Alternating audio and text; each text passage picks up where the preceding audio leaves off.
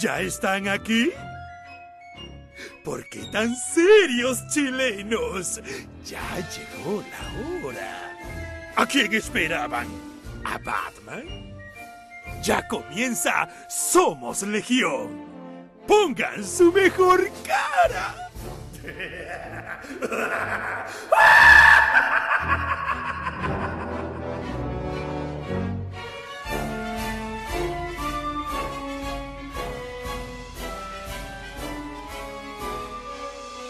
Buenas noches, amigas, buenas noches, amigos. Bienvenidos a, la Asamblea Constituyente NERD, a- al Cabildo eh, ñoño de cada semana. En esta oportunidad, en un día distinto, en un día especial, miércoles 22 horas. ¿Cómo estás, Michael Vilovich, el ruso? Bien, Claudito, bien. De- sí, fue, fue difícil ponernos de acuerdo hasta- para poder transmitir lo más pronto posible, así que creo que esta, no sé si es la primera vez que estamos transmitiendo un día miércoles, ojalá que mantengamos los domingos lunes para darle, darle continuidad, pero bien, entre todo bien. Oye, Sí. procedo a sumar este pacto de inmediato a el candidato desde Providencia. ¿Cómo estás, Francisco Pancho Ortega? ¿Cómo te va? Bien, acá mirando en Twitter la boda roja que tenemos en nuestra política, weón. Es, me- es un capítulo de Game of Thrones. eh, Pero charcha. no, es qué onda, es como que, como que esas clases que te dan en, en guion número uno, de que el tercer acto de toda película tiene que tener no más de tres bits, pero aquí, weón, bit, bit, bit, bit, es como, No, ya. Una ya, locura. O sea, de hecho, tú te desconectás un rato y después volví y dices, "Chucha, ¿qué pasó? No, no hay cómo seguir el, el hilo de, eh, eh, de esta historia después de un fin de semana que, bueno, no vamos a estar hablando de política acá, obviamente esto es un relajo eh, nerd más bien, pero es difícil abstraerse del nivel de, cambio y de, y de rarezas que están pasando, no solamente en Chile, digámoslo, también en el mundo. Hace poco, Pancho, bueno, entrando, entrando en, la- en materias que nos competen, Pero, pero, pero, pero un poquitito, es que quiero, eh, es que alguien está diciendo que cómo puedo estar en dos partes al mismo tiempo. Lo que pasa es que el, el- el autor de la novela Ceres no podía hacer su presentación en vivo, por lo tanto, lo que, lo que se está viendo en Instagram por mi cuenta es una grabación que fue Mira. que se hizo el lunes. Así que no es que estén en dos partes al mismo tiempo, así que te estás Tranquilo. quitando No, esto- esto a ti mismo. este es el, este es el en vivo. Esta es la verdad. ¿sí? De hecho, son exactamente las 22.05. si se meten a Instagram y se meten al lanzamiento, pueden hacer preguntas y no se las van a responder. Porque no, no hay nadie Oh. en vivo. Así que el truco Oye. de la tecnología.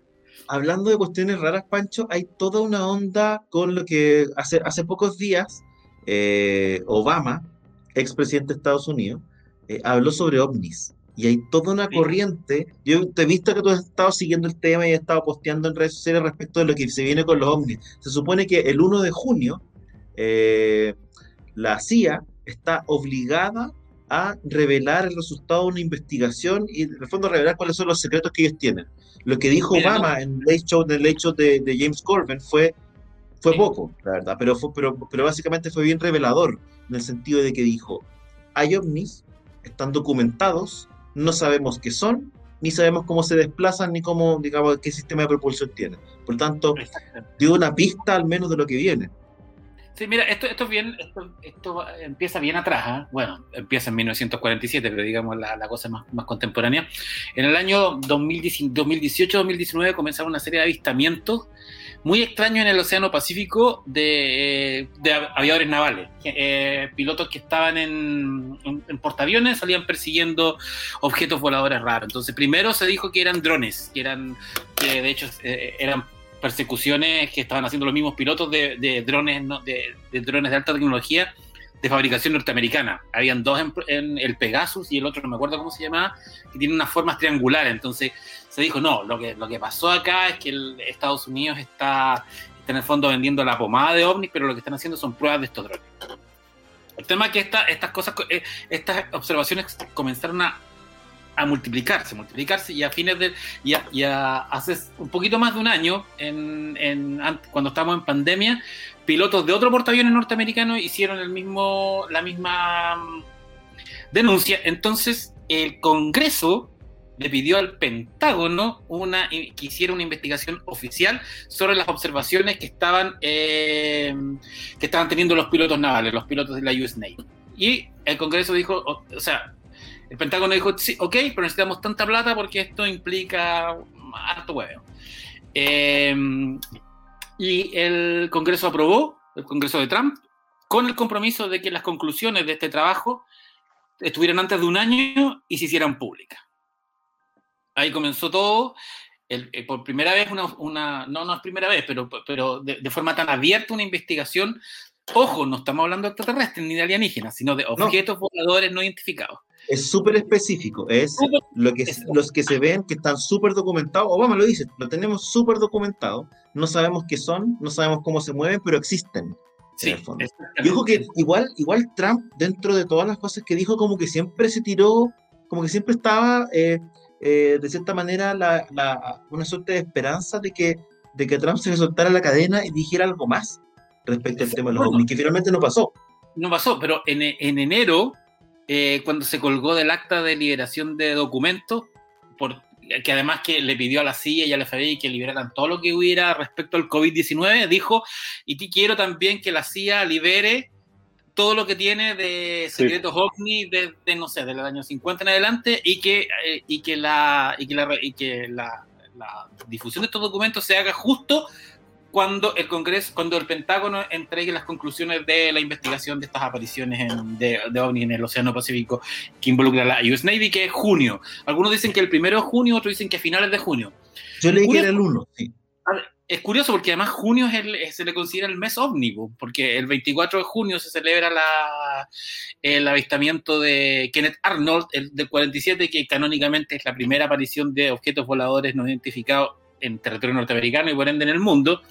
Y el 25 de junio del mismo año se celebra, se conmemora también el incidente Roswell. Entonces, en la ufología se dice que junio es el mes de los ovnis. Así que todo tiene, todo tiene un, guion muy bien elaborado. Ahora, todos sabemos que, el 4 de julio, el Día de la Independencia, es por cierto el día, el día ovni por, naturaleza. por naturaleza. Y nos sacan la mierda. Pero ya, el tema es que en el, a partir de abril de este año comenzaron a filtrarse documentos respecto de la revelación de junio. Empezaron a aparecer más videos de, mejor calidad, hay con una nave en forma de, diamante, siempre tienen formas triangulares, no son platillos voladores y siempre captados por las cámaras de, aviones como, como re, aviones F-18, o sea, no estamos hablando de aviones pillanos o, pues. avionetas, sino estamos hablando de aviones de, alta tecnología con, con, buenos sistemas de reconocimiento. Entonces pues, se empiezan a filtrar y aparecen unos... Aparecen dos, dos personajes que, que, trabajaron en, el, en, el, en, los primeros meses en la investigación del Pentágono diciendo que lo que ellos tenían eran conclusiones y que no, que no pueden decir si son extraterrestres porque, o alienígenas, pero sí que se trata de tecnología de al menos 200 años más adelantada. Entonces, eso, esa es, es esa, esa declaración hecha, hecho a tierra a otra hipótesis que existía antes que decía, no, si en el fondo eh, lo que hay es eh, son chinos o rusos haciendo... siempre está la especulación de que era el bando, el otro bando, que estaba haciendo pruebas de vehículos super avanzados y lo que dicen los generales es estamos, es imposible que nosotros lleguemos a acercarnos a las velocidades de desplazamiento y a los patrones de desplazamiento que tienen estas naves. Porque no es solamente la velocidad a la que se desplazan, sino que es la manera en que se desplazan en, el aire. Claro, porque en el fondo violan todas las leyes de la física y la aeronáutica. Claro, son patrones imposibles para una nave actual. no, y aparte la pura fuerza G, esa pura fuerza mata al guan que está dentro, se muere al toque, pues weón, Imagínate, vais como a 10 G y cambia los para un lado, adentro, está hecho mierda. Sí, no, y bueno, y, esto hizo, además declaraciones de, no de Biden, pero de la, administración Biden diciendo no, que hay que esperar, que la, la, reconociendo en el fondo la investigación que, y, que, las conclusiones se van a, van a ocurrir en junio. Entonces, eso hizo que medios más, o menos serios, como el New York Times, como CNN, como The Guardian, que no toman en cuenta este tipo de noticias, comiencen han, comenzado la última semana a llevar un montón de notas al respecto. y además, lo que decías tú, la, entrevista que le hicieron a. Y fue, Obama, en, un contexto de, en un contexto de broma, ¿caché? Porque en la práctica, bueno, es, era el ley de James Coleman, y en un momento él deja que el. Eh, el director de su banda, de la típica banda del Late, le haga algunas preguntas a Obama. Sí. Dentro de las cosas que le pregunta, le pregunta por, lo, por el tema OVNI, y Obama le dice súper honestamente lo que sabe. Y esa cuestión causó N revuelo y así como Claro, se reconocida por medios súper serios.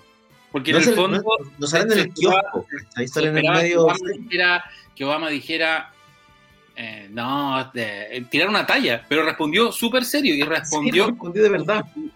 con, Ahora, el punto es hasta qué, hasta qué, qué tipo de información te van a entregar, porque hoy día negar la existencia del, de OVNI, hablemos de, como bien dijiste tú, separemos lo que son extraterrestres como tal, seres que uno vea, con respecto a objetos voladores no identificados. Objetos voladores no identificados ya se sabe, bueno, y que hay declarado por todos los gobiernos, el mismo gobierno de Chile lo ha declarado, la misma aer- aeronáutica civil también lo ha declarado, bueno, putas cosas, siéntate a hablar con un piloto, weón, y te va a contar todas Bueno, las cosas que le ha pasado, De ¿cachai? hecho, ¿no? el término, el término es un término técnico que puede definir básicamente un Cualquier montón de cosa. cuestiones o cualquier cosa. El tema ¿Cachai? ruso tiene que ver con el nivel de documentación que va a salir de acá y el Sí. nivel de los y el nivel del reg- de los registros. Es Porque que estamos hablando que yo, yo, que no yo no estamos creo que hablando vaya a de- ser tan fuerte, bueno. Yo creo que fíjate que el registro puede llegar a ser súper impactante porque estáis hablando de, de naves que tienen tecnología de punta, de satélites que tienen tecnología de punta, que tienen una capacidad y una resolución que no tenía ya antes, ¿cachai? Y eso, que probablemente ya existe hace mucho tiempo, el nivel- puede ser un nivel de registro eh, súper heavy. Yo tengo la esperanza, yo no creo que vayamos a saber como efectivamente qué- es lo que es, pero probablemente el nivel y la calidad de los registros yo creo que va a ser impactante. No sé, al Sí, menos sí. eso es lo que espero yo. Sí, o sea, yo creo que no, no- no- los que estén esperando que hay un reconocimiento de que sí, hay extraterrestres y nos van a invadir, eso no va a pasar. Yo creo que lo que van, van a mostrar imágenes de, mu- de muy alta calidad y van a reconocer que efectivamente hay un fenómeno aéreo que no tiene explicación y que se está investigando si tiene alguna relación con alguna superpotencia, que se, han- se, ha, se ha pedido informes a China y a Rusia y ellos se han negado y básicamente, porque en el fondo lo que están investigando es eso, objetos voladores no identificados, no, Tipo, tipo. no, O sea, no lo que. La gente que está esperando una conferencia de prensa de Alf, que se olvide, esa no va a pasar, ¿me entendido, no? No, no, no, no, no va a ocurrir. No, va a haber un- alguien de Ganímides hablando con Claro, venimos no, en son no de paz. ¿cachai? Ni No. at, at, at, ni nada de eso, ¿cachai? No, Pero sí no, va a haber una. eh, Yo, yo al respecto recomiendo este libro que lo estoy leyendo hace poco que se llama Área 51. La historia jamás contada de la base militar más secreta de América, que es de la editori- de Planeta, de la editorial del grupo del, del sello O Cultura de Planeta. Yo lo, lo, lo pedí a España, no sé si lo harán, lo, lo irán a traer acá. Y está escrito por Annie Jacobsen, que es una periodista que ga- ganadora del, del Pulitzer y que además es guionista de la serie de. mm, ¿Cómo se llama la del, la del- la del personaje de. de. mm, Ah, de, que hace John Krasinski, que está en Amazon. Eh, que es ¿Cuál, el Clancy? De Tom Clancy, ¿cómo se llama el personaje? De Jack Ryan. Ella es, la, Jack ella- Ryan. ella- ella es la guionista y la showrunner de esa serie. Y esta es básicamente una periodista como muy, muy premiada y fue al, al, al, al gobierno norteamericano y dijo, yo quiero escribir un libro serio sobre el Área 51. Y es fascinante este libro porque básicamente eh, es sobre proyectos secretos. O sea, en el fondo ella va al Área 51, eh, entra a los hangares y dice, bueno, los ovnis que habían son el avión, eran MiG-15, MiG-23, MiG-25 capturados en la Guerra Fría, que los traen acá y, los y, lo- y les, les- aplican retroingeniería, vio prototipo en forma de ala, no vio ningún, extra- ningún ovni y que básicamente eh, ella dice lo que todo lo que se ha contado alrededor del Área 51, que hay, que hay extraterrestres y naves, etcétera, es, es una cortina de humo necesaria por la Fuerza Aérea para ocultar lo que verdaderamente se hacía en el Área 51, que eran que experimentos de básicamente ro- era robo de propiedad rusa, de, propiedad intelectual al final, de la copia de otro de tecnología dice, de la otra y- potencia. Y un momento en que dice, más heavy, lo que, más, más importante que el área 51 es lo que ocurre en el área 52 y en el área, y en el área 20 y en el área 44. Claro, porque el área 51 es el área 51 de 53 áreas de la base Nellis, que es el área que está en, en Nevada. Entonces hay otras áreas que son incluso más secretas. El área 51 se usó porque el, porque el nombre era muy rápido de recordar para la, para la prensa de, de la época y dijo, no, bueno, empecemos a usar esto. Y, pero igual se pega una, una teoría que es alucinante al final, eh, porque habla del incidente Roswell y lo que, y lo que ella revela es- con, fuentes, con fuentes secretas es que El tema es que lo que cayó en Roswell es un, era, un, un, ave vola, una, ala voladora diseñada por los alemanes, pero eh, probada por los rusos, con niños deformes. Porque eh, Stalin quiso, eh, quiso, darle una, quiso meterle miedo a Estados Unidos. Y mandó esto como aberración. Traslada esta ala volante a México la llena con, la llena con, con niños deformes, la transporta en, con un avión más grande, como un avión nodriza, y la deja caer sobre Roswell, o sea, cerca de Roswell, porque en Roswell estaba la base principal de los bombarderos atómicos de Estados Unidos del año 47. Entonces, y pinta esta la volante de plateado para que parezca nave extraterrestre y con estos niños deformes y los deja caer para ver qué pasa, para provocar una, una, una, suerte de guerra psicológica en, en, en, Estados Unidos. Y comienza a, a entrevistar a, todos a, toda a toda la gente de la época y sabéis que tiene todo el sentido a la teoría. Es muy loca. Es como, y es, y es como más impresionante que pensar que y, y más, y yo lo encuentro más alucinante que, que fueran extraterrestres. Mira. Claro, en la combancha volante llegan todos los, los niños soviéticos, weón. Eh, Ahora, eh, nosotros podríamos empezar, hay, bueno, yo no creo que cada uno tiene su propia teoría. Es interesante el tema y uno puede empezar a escarbar y te puede encontrar con gente. A mí me, yo he conversado con un par de personas que, creerlo o no, eh, un tema de cada uno, pero que, te, que manifestaban de que habían tenido experiencia. Ahora, no, esto no es como plan Z, ¿me entendí? La buena, así como que iban, eh, conocí el hiperespacio, así es como Gran Avenida en la noche. No, no, no, no es así la buena, ¿me entendí? Eh, pero entretenido, yo creo que se puede, da, para arte y da para... Porque también los rusos tienen su propio Roswell, eh, se manifiesta en el fondo, el propio accidente que han tenido ellos, ¿cachai? Hay algunos incidentes que comentaban gente, en sobre todo en, en, las centrales donde tenían, perdón, en las, bases donde tenían ojivas nucleares, ¿cachai? ¿no? Eh, que cuentan que puta, los avistamientos que habían ahí eran mucho más que en otros lugares. Me entretenido el tema, bueno, yo creo que da, da para arte. Básicamente el fenómeno da para todo. Porque da, eh, en la práctica sí, pues tiene, hay como toda una vertiente político-militar del, mm. fenómeno y hay otra, hay otra vertiente que tiene que ver más bien con casi con lo metafísico, eh, no sé si espiritual o qué sé yo, ¿cachai? El fondo te da para creer.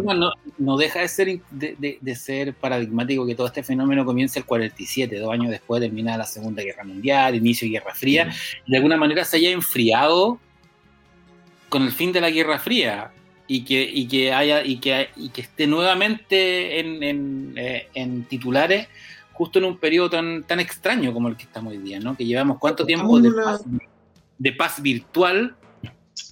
Una paz bien entre comillas, porque como que de cierta manera se están rearmando los bloques con otros protagonistas, ¿cachai?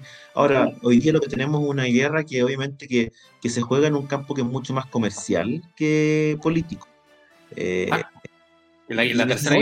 y, cibernético, weón, lo que está pasando. Por ejemplo, imagínate que hayan dejado a Estados Unidos desprovisto de petróleo por un hackeo masivo. ¿Cachai? eso, es un acto de guerra. Ruso y de, hecho yo creo que efectivamente la tercera guerra mundial, si es que va, si es que hay tercera guerra mundial, no va a ser una, un conflicto con aviones bombardeando ni bombas atómicas, sino que vamos a tener una guerra comercial y una guerra cibernética extremadamente potente, porque Mira, a lo, mejor ya empezó, demuestra que, demuestra que un, grupo de, buen, de, buenos hackers pueden cagar un, país completo en, en cinco minutos. O sea, yo creo que hoy día la, película, eh, ¿cómo se llama? Duro, duro de matar, weón, la 4.0, donde hacen el wholesale que le llaman. Puta, no deja de ser, no, no digo que sea verdad, digamos, pero, de otra manera te dice, weón, un weón con un teclado. Piensa, que Rusia intervino eh, en la elección de Estados Unidos. Sí, A través de, eh, de, del manejo de redes sociales. Ya, ese solo hecho es brutal, po, Si tú, si tú lo, lo ponías en una perspectiva histórica, es brutal. Eh, por eso digo, a lo mejor estamos en una guerra mundial y no nos hemos enterado, porque efectivamente hay cuestiones que se están manejando a nivel cibernético, a nivel de gobiernos, a nivel de... No tenéis por qué enterar, como dice el Pancho hoy día, no todo es Gaza, ¿cachai? No todo es el bombardeo a la luz del día, ¿cachai? Hay, hay otros niveles de la guerra que tienen que ver con cuestiones comerciales, que tienen que cibernética, donde probablemente hay batallas que son invisibles para el resto de la gente, ¿cachai? Mira, yo tuve la fortuna de mi, de mi antiguo trabajo, a mí me tocó visitar en Estados Unidos un centro de ciberseguridad de, primer mundo, ¿cachai? puta, tú, tenéis que firmar un montón de cosas, así que no puedo comentar demasiado porque tengo entregada el alma, ¿no es cierto?, en los papeles que firmé. Pero sí les puedo comentar, digamos, de que lo que uno ve y lo que uno conoce, pero cuando te, tú veis lo que está pasando en tiempo real todos los días, te cagáis, weón. Cuando, y cuando tú hablas del fenómeno de la ciberseguridad, toda la gente siempre se imagina que un weón, ponte tú, eh, típico tipo de película, ¿no es cierto? Swordfish y toda la cuestión, weón. No, no es tan así. Son grupos de weones que están y lo que pasa todo el día, weón, es brutal. Es brutal. Hablaba con un gallo, con un especialista, weón, y es impresionante. El trabajo es de 24-7, ¿cachai? Es de 24-7 y funciona a todos los niveles. O sea, desde que una persona va al baño, un weón se acercó, weón, puta, weón, no sé, le, sacó un documento y de ahí empieza una cadena, una seguidilla de huevadas, hasta que hay un hackeo masivo, hasta que tenía algo que nadie se imaginó, ingeniería social, lo que queráis, weón. Era brutal ver estar en ese lugar que son es un búnker, weón, literal, ¿cachai? Con pantallas por todos lados, con todas las líneas rojas en tiempo real. Y tú, tú decís, ya, ahora entiendo lo que hacen estos weones por protegerse, ¿cachai? Y impresionante, bueno, de verdad que llama mucho la atención. Uno no se lo imagina. Como digo, tuve la fortuna de verlo y no te imagináis lo que es, Y los especialistas, los locos que. Y tienen, y tienen a weones desquiciados, weón. ¿Cachai? Son, estos genios son weones desquiciados que están ahí, ¿cachai? Es bien impresionante la cuestión, la verdad. Y uno le sale, acepta los cookies de la página y pone ok nomás. Puta, weón. uno no se da cuenta de lo que es la dark web. Lo que es la dark web en ese sentido, weón. ¿Cachai? No, es impresionante. La web está todo, bueno, está, o sea, en el fondo no, no, tenemos idea de lo que, lo que pasa. Bueno, tú tuviste la oportunidad de, estar en un centro de, de, de seguridad. Mira, una de las cosas, una de las cosas que más me llamó la atención era que hay un, hay un, dentro de toda esta weá, que esto sí lo puedo comentar porque se podía, es, hay un algoritmo corriendo que va detectando y buscando las fotos de los niños que desaparecen versus el tráfico de niños que hay en la dark web. Y ahí nos mostraban casos de cómo los alteran las imágenes para poder vender a los niños, ¿cachai? En la dark web. Y cómo estos buenos tienen que ir creando unos algoritmos de la puta madre para poder detectar esos cambios que hacen, porque no es como que te pongan tu foto, la ponen acá, ¿cachai?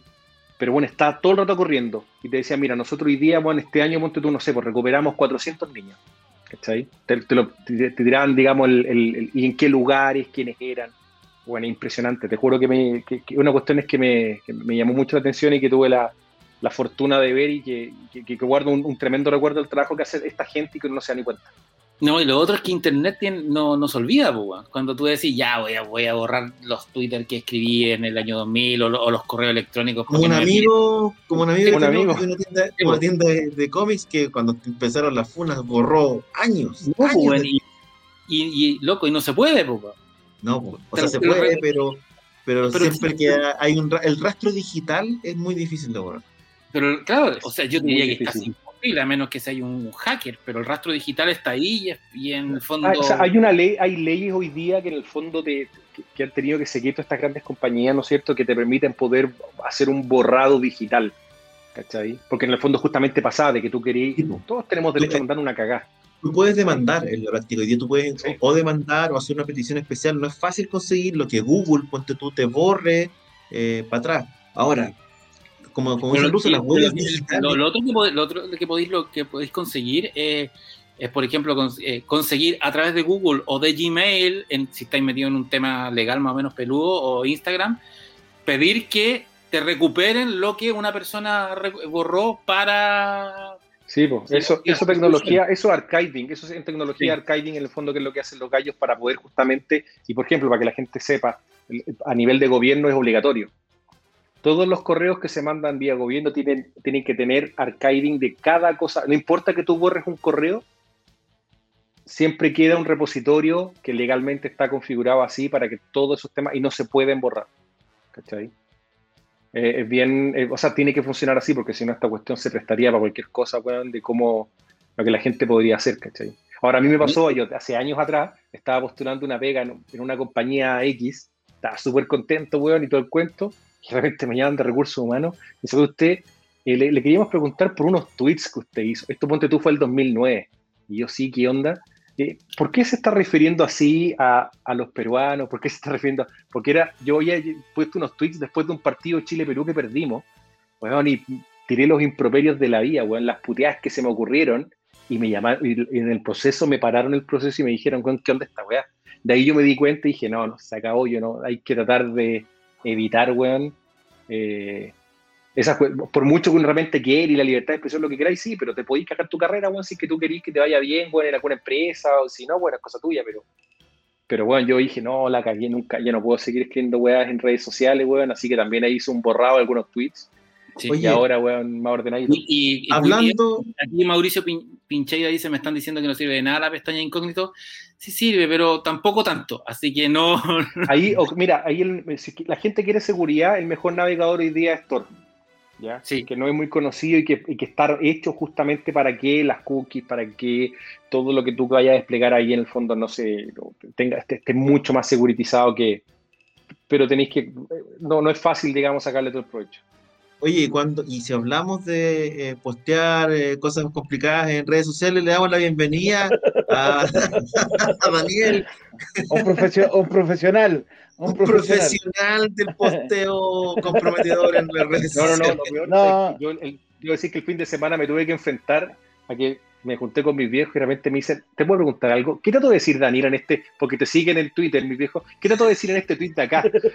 Yo, weón, ¿Cómo a Daniel, weón? hay que, hay, de cierta hora para adelante no hay que tomar tan, eh, tan literal los tweets porque además no, yo dije, a, que a escribir en lenguas. Yo le dije, mire, míralo nomás, míralo. Es que Pancho es fanático de lo extraterrestre y yo puedo hablar con ellos. Puedo hablar a ciertas horas con ellos. Me comunico, me, me, eh, me comunico por la, la palabra del, del señor alcohol.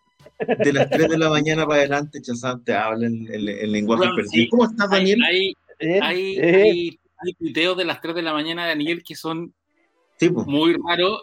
Y de, verdad estoy hablando en marciano porque... Hay que, sí, con el sistema Enigma hay que tratar de decodificar el... No, pero sí, no, yo creo que ni con la puteada que Chazam weón, me puteó ese weón. ruso, dejé la cagada, me puteé a este weón, lo mandé a la concha. Ya, bueno, tranquilo, voy a llamar a cachar. No sé qué me quiso decir y me mandaron la foto del, del WhatsApp que mandó el chaza, weón. No decía nada. Oye, vamos a hacer. Eh, vamos a hacer algo que por lo general no hacemos, porque por lo general nosotros hablamos de, de las cosas como más de cada uno al final. Eh, pero en esta oportunidad vamos a, a, a hablar eh, al principio para dedicarle un buen tiempo a uno de los proyectos de uno de nuestros panelistas que además tiene un trailer que vamos a ver a continuación para cachar de qué se trata esto además. Corre video.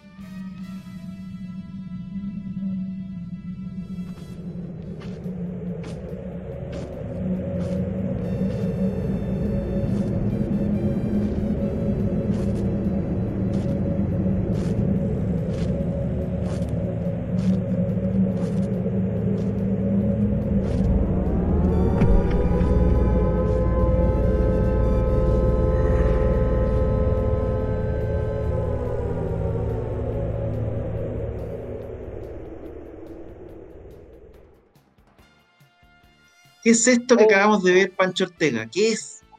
Bueno, que, se me, que, que por, por, estas cosas de los, líos, de los líos editoriales y porque mi amigo Félix Vega se atrasó, eh, se me juntaron dos libros y, como, y con dos editoriales distintas y el mismo mes, no hubo manera de... ¿De, de estar más contentos los editores? Sí, sí. O sea, los, libreros están más contentos, los editores no tanto, porque en el fondo van a tener que competir entre ellos. Así que vamos a hablar yo creo que ahora de próximos días, y la idea es traer a Félix cuando salga eh, Pinochet y hablar en, en, Mira, próximos días es una novela súper antigua, es una, una novela que en rigor nace de un cuento. A mí el año 2001 me piden un cuento de una antología argentina que era un tributo al Eternauta. ¿Cachai? Era como básicamente qué ocurría en Chile durante el, eh, los eventos del Eternauta. Y yo escribí una, una, historia más o menos corta, finalmente esa antología eh, eh, argentina nunca fue, y yo seguí escribiendo esa novela y la publiqué por entregas en Virtualia. Yo trabajaba en Virtualia, era director de, de contenido de Virtualia, entonces me dije, ya, necesitamos contenido, voy a publicar mi propia, mi propia historia. Pero Virtualia cagó y la historia nunca quedó, quedó hasta la mitad.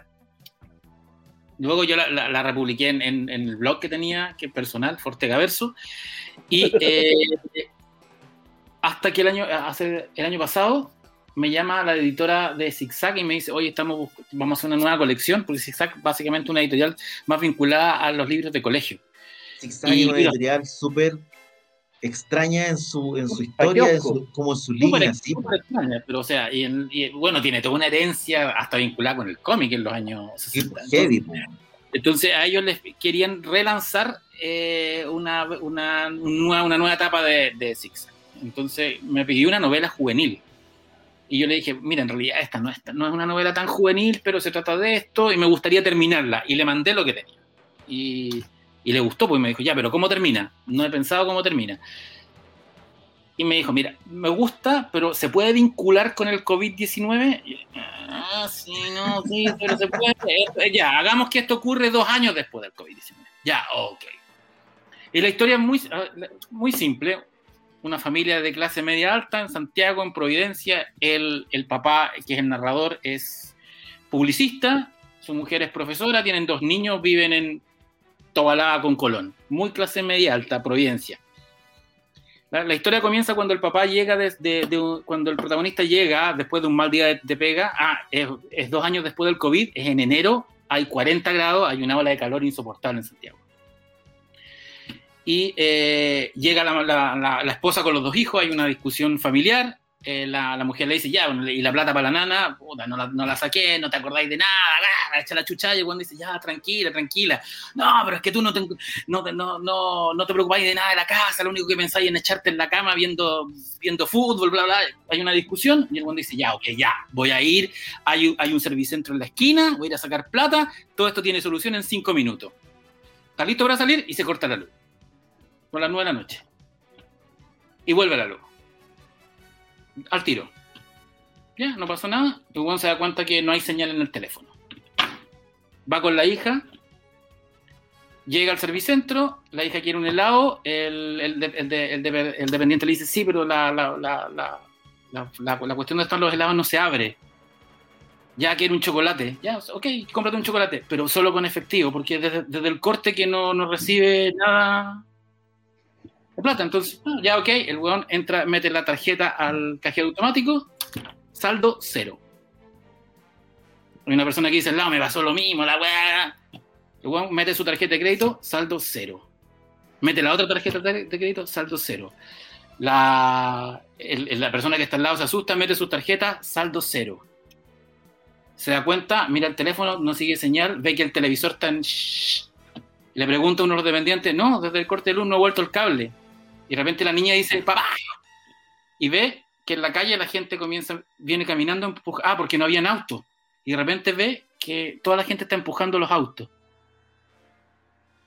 Y de repente de la nada comienza a nevar, sin nubes en el, sur, en el cielo, con 40 grados de temperatura. Y ahí comienza una, eh, serie de eventos que involucra, que, eh, que son varios días, por eso se llama próximos días. Eh, hay un momento en que caen los pájaros, caen pájaros del cielo y se mueren todos los animales, todos los desde las moscas hasta los gatos, y todos los niños llorando, el canal San Carlos lleva animales arrastrando, los perros vagos están todos muertos, después empieza a desaparecer gente, después resucitan los muertos. Finalmente este weón dice, hay un, el hermano le dice tenemos que salir de Santiago porque hay una, porque algo pasa, hay que salvar a tu familia y la única forma de salir de Santiago es a través de los túneles del metro. Y él lleva a, a su familia a través de los túneles del metro y ahí se descubre la horrible verdad de lo que está realmente ocurriendo. Hay ratas gigantes en el metro. Bueno, de hecho, de hecho hay un homenaje. De hecho hay un homenaje. Cuando van por el metro, el que los guía, que era un ex funcionario del metro, entretiene a los niños y le dice, ¿tú conoces la historia del Gran Guarén? Y se la cuenta. Excelente. todo eso me sirve, macho. Todo eso me sirve, todo eso me sirve. Y el. el ah, eh, eh, sale, en junio, está en toda la librería. Ojo, no es, con, no es con Planeta, que es con la editorial que yo más publico y que está en todas partes. Esto es Zigzag y de alguna manera va a haber que buscarlo en. puede salir en, kiosco. Puede salir en kiosco, si Zigzag puede salir en kiosco, no. Sí, pero que, distinta, sí. Son, son, que Zigzag tiene instrucciones de libro en kiosco. Sí, puede ser, pero va a estar en las librerías, en las importantes, en la... Ay, yo, no, yo Por no eso, trabajo. Yo no trabajo. Lo tengo vetado. No, pero no, es que tú tenés puro Batman nomás y todas esas cosas. Así que. Ah, No, Tenéis si vamos a tener. Sí, y el, No, el y, de y- y Pinocho, y el de de Pinocho hecho- pedí más que la chucha. es, es- es un homenaje al Eternauta. Eh, Tiene una, empieza con una frase del Eternauta, porque la nieve y todas esas cosas. Claro. Bueno, nació así, y es curioso porque un libro del 2001 que se convierte en Pero libro era del 2000. Un homenaje al Eternauta terminó siendo un homenaje a. ¿A quién El Gran Guarén. Dos grandes eh, novelas gráficas latinoamericanas. Pero, es un homenaje a la, democracia, a, a la muerte de la democracia cristiana. No, no, Además, no, mira, mira, básicamente el libro es un libro que empieza como, como novela de suspenso, se va, va pasando a novela de terror y termina con ciencia ficción dura, pero dura, así, a, la- a la, a la vieja, a la vieja usanza. ya. Pancho, viene este libro entonces en junio. En junio también salen Los Fantasmas de Pinochet. Vamos a estar conversando pronto también de ese, de ese libro. Y este año son los dos, con esos eh, dos Sí, proyectos sí, sí. cierras. Sí, sí, no, sí, no, sí, ya, ya no, ya no más, bueno, no. Sí, ya deja- déjate algo para después. Si Sí. tiene- está ocupando pañales para adultos porque no, lo- no puede salir del computador, weón. Weón, te fui a ver, te fui a ver y este weón se queja, lo voy a ver y cada vez que, ya era este, después, weón, ¿cuánto te debo? Y me mando unos sablazos. Oye, oye, no, no llorís tanto, weón, que weón, me, me pegué un, un chancagazo con Pinochet, weón. Para pa, pa, bonito ahí, ¿ah?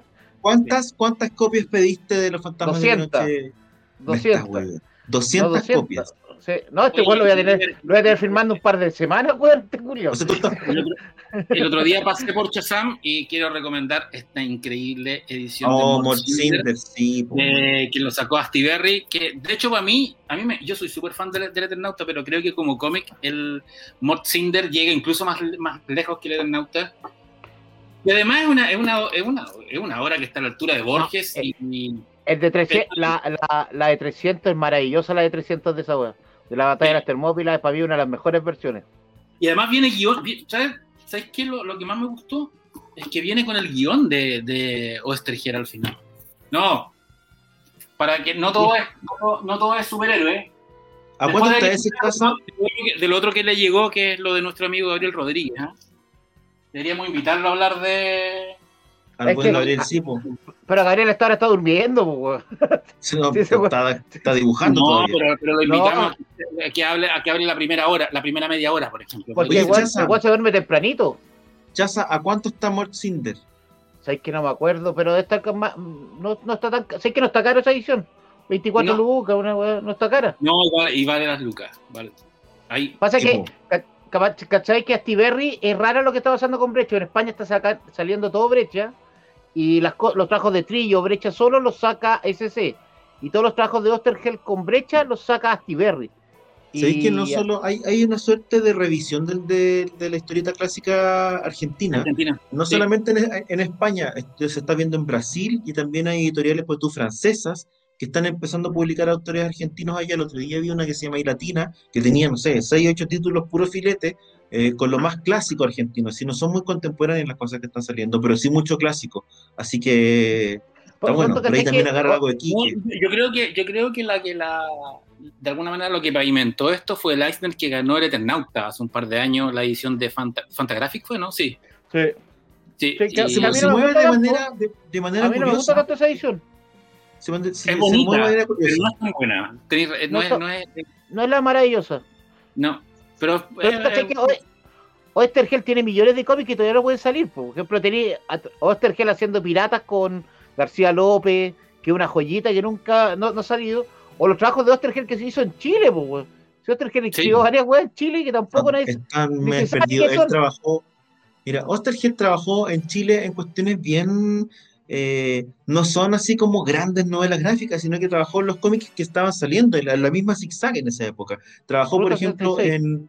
Trabajó en Ruta 44 con. Eh, tra- trabajaba con Germán Gable, que hacía los dibujos. Trabajó con otro dibujante también argentino. Hizo dos o tres cosas, escribió cosas de western, escribió distintas eh, distintas cosas, pero no, no tuvo una gran obra. No hay Uh, una, uh, una, uh. una gran novela gráfica de esa época de Ostergel en Chile. hubo un proyecto de hacer la historia de Chile en cómic con Oestergel y, el, y, Brecha. Y, Brecha y no pasó nada tampoco. No, sí salió, salió, la, salió, un libro ilustrado que lo sacó el gobierno de... Imposible porque lo mandaron a picar, Yo, yo una vez tuve una copia y se la regalé a un argentino y cagué, pues, nunca más pude comprarla. No, era súper fácil de conseguir.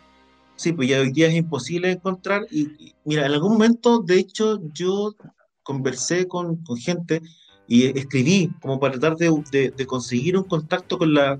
Bueno, con el, hay un hijo, entiendo yo, de Ostergel, o un sobrino de Ostergel que, que está vivo, para ver, para poder conseguir una utilización y hacer la investigación acá en Chile de las obras que escribió Ostergel y, sacar un librito con eh, los cómics chilenos de Ostergel, que me parece súper claro de, como de compilar. Es una pega larga, porque, la, obra, de Ostergel está compilada en Argentina, pero toda la parte chilena. no, pero no toda. No está toda. Tampoco, sí, no, está, lo que pasa es que el tema de los derechos es súper complejo, ¿cachai? Porque tenéis que buscar con no solamente con, con, herederos de él, sino que herederos del dibujante, del editor, ¿cachai? Es súper, no son, no son tan fáciles de rastrear. Acá en Chile yo quería hacer un poco la, porque además me parecía que era un proyecto súper interesante como para los dos países. Eh, pero no me respondieron nunca, no tengo un contacto, no hay un contacto, y hablé con Acorsi, hablé con distintas personas en Argentina y no logramos dar con el contacto, así como con tal persona. Me dieron un mail que no me respondieron nunca, eh, pero me parece todavía que es un proyecto interesante de, de abordar. Sí, yo, te, apuesto que te dieron el mismo nombre que me dieron a mí, que era, eh, es como un sobrino, creo, ¿no? Porque yo, el año, cuando yo era, cuando saqué Logia con Planeta, propuse, cuando fui a Argentina, propuse que hiciéramos una antología, lo mismo que me habían invitado en 2001, pero a hacerla, y de hecho contacté a Rodrigo Fresana, un montón de autores, para hacer, por los 60 años del Eternauta, una serie de, de libro que, de ensayo o incluso de, de cuentos cuentos del Eternauta, incluso con alguna, algunas versiones dibujadas, y nunca me respondieron. ¿no? es, o sea, mira, yo creo que hay que ir para allá, en la mm. hay que ir para allá, hay que sentarse a conversar, eh, valorar ese tipo de cuestiones, porque claro, sería súper choro rescatar lo que hizo Ostergel acá. Primero porque eh, son proyectos que son, de cierta manera, hijos de una época en Chile.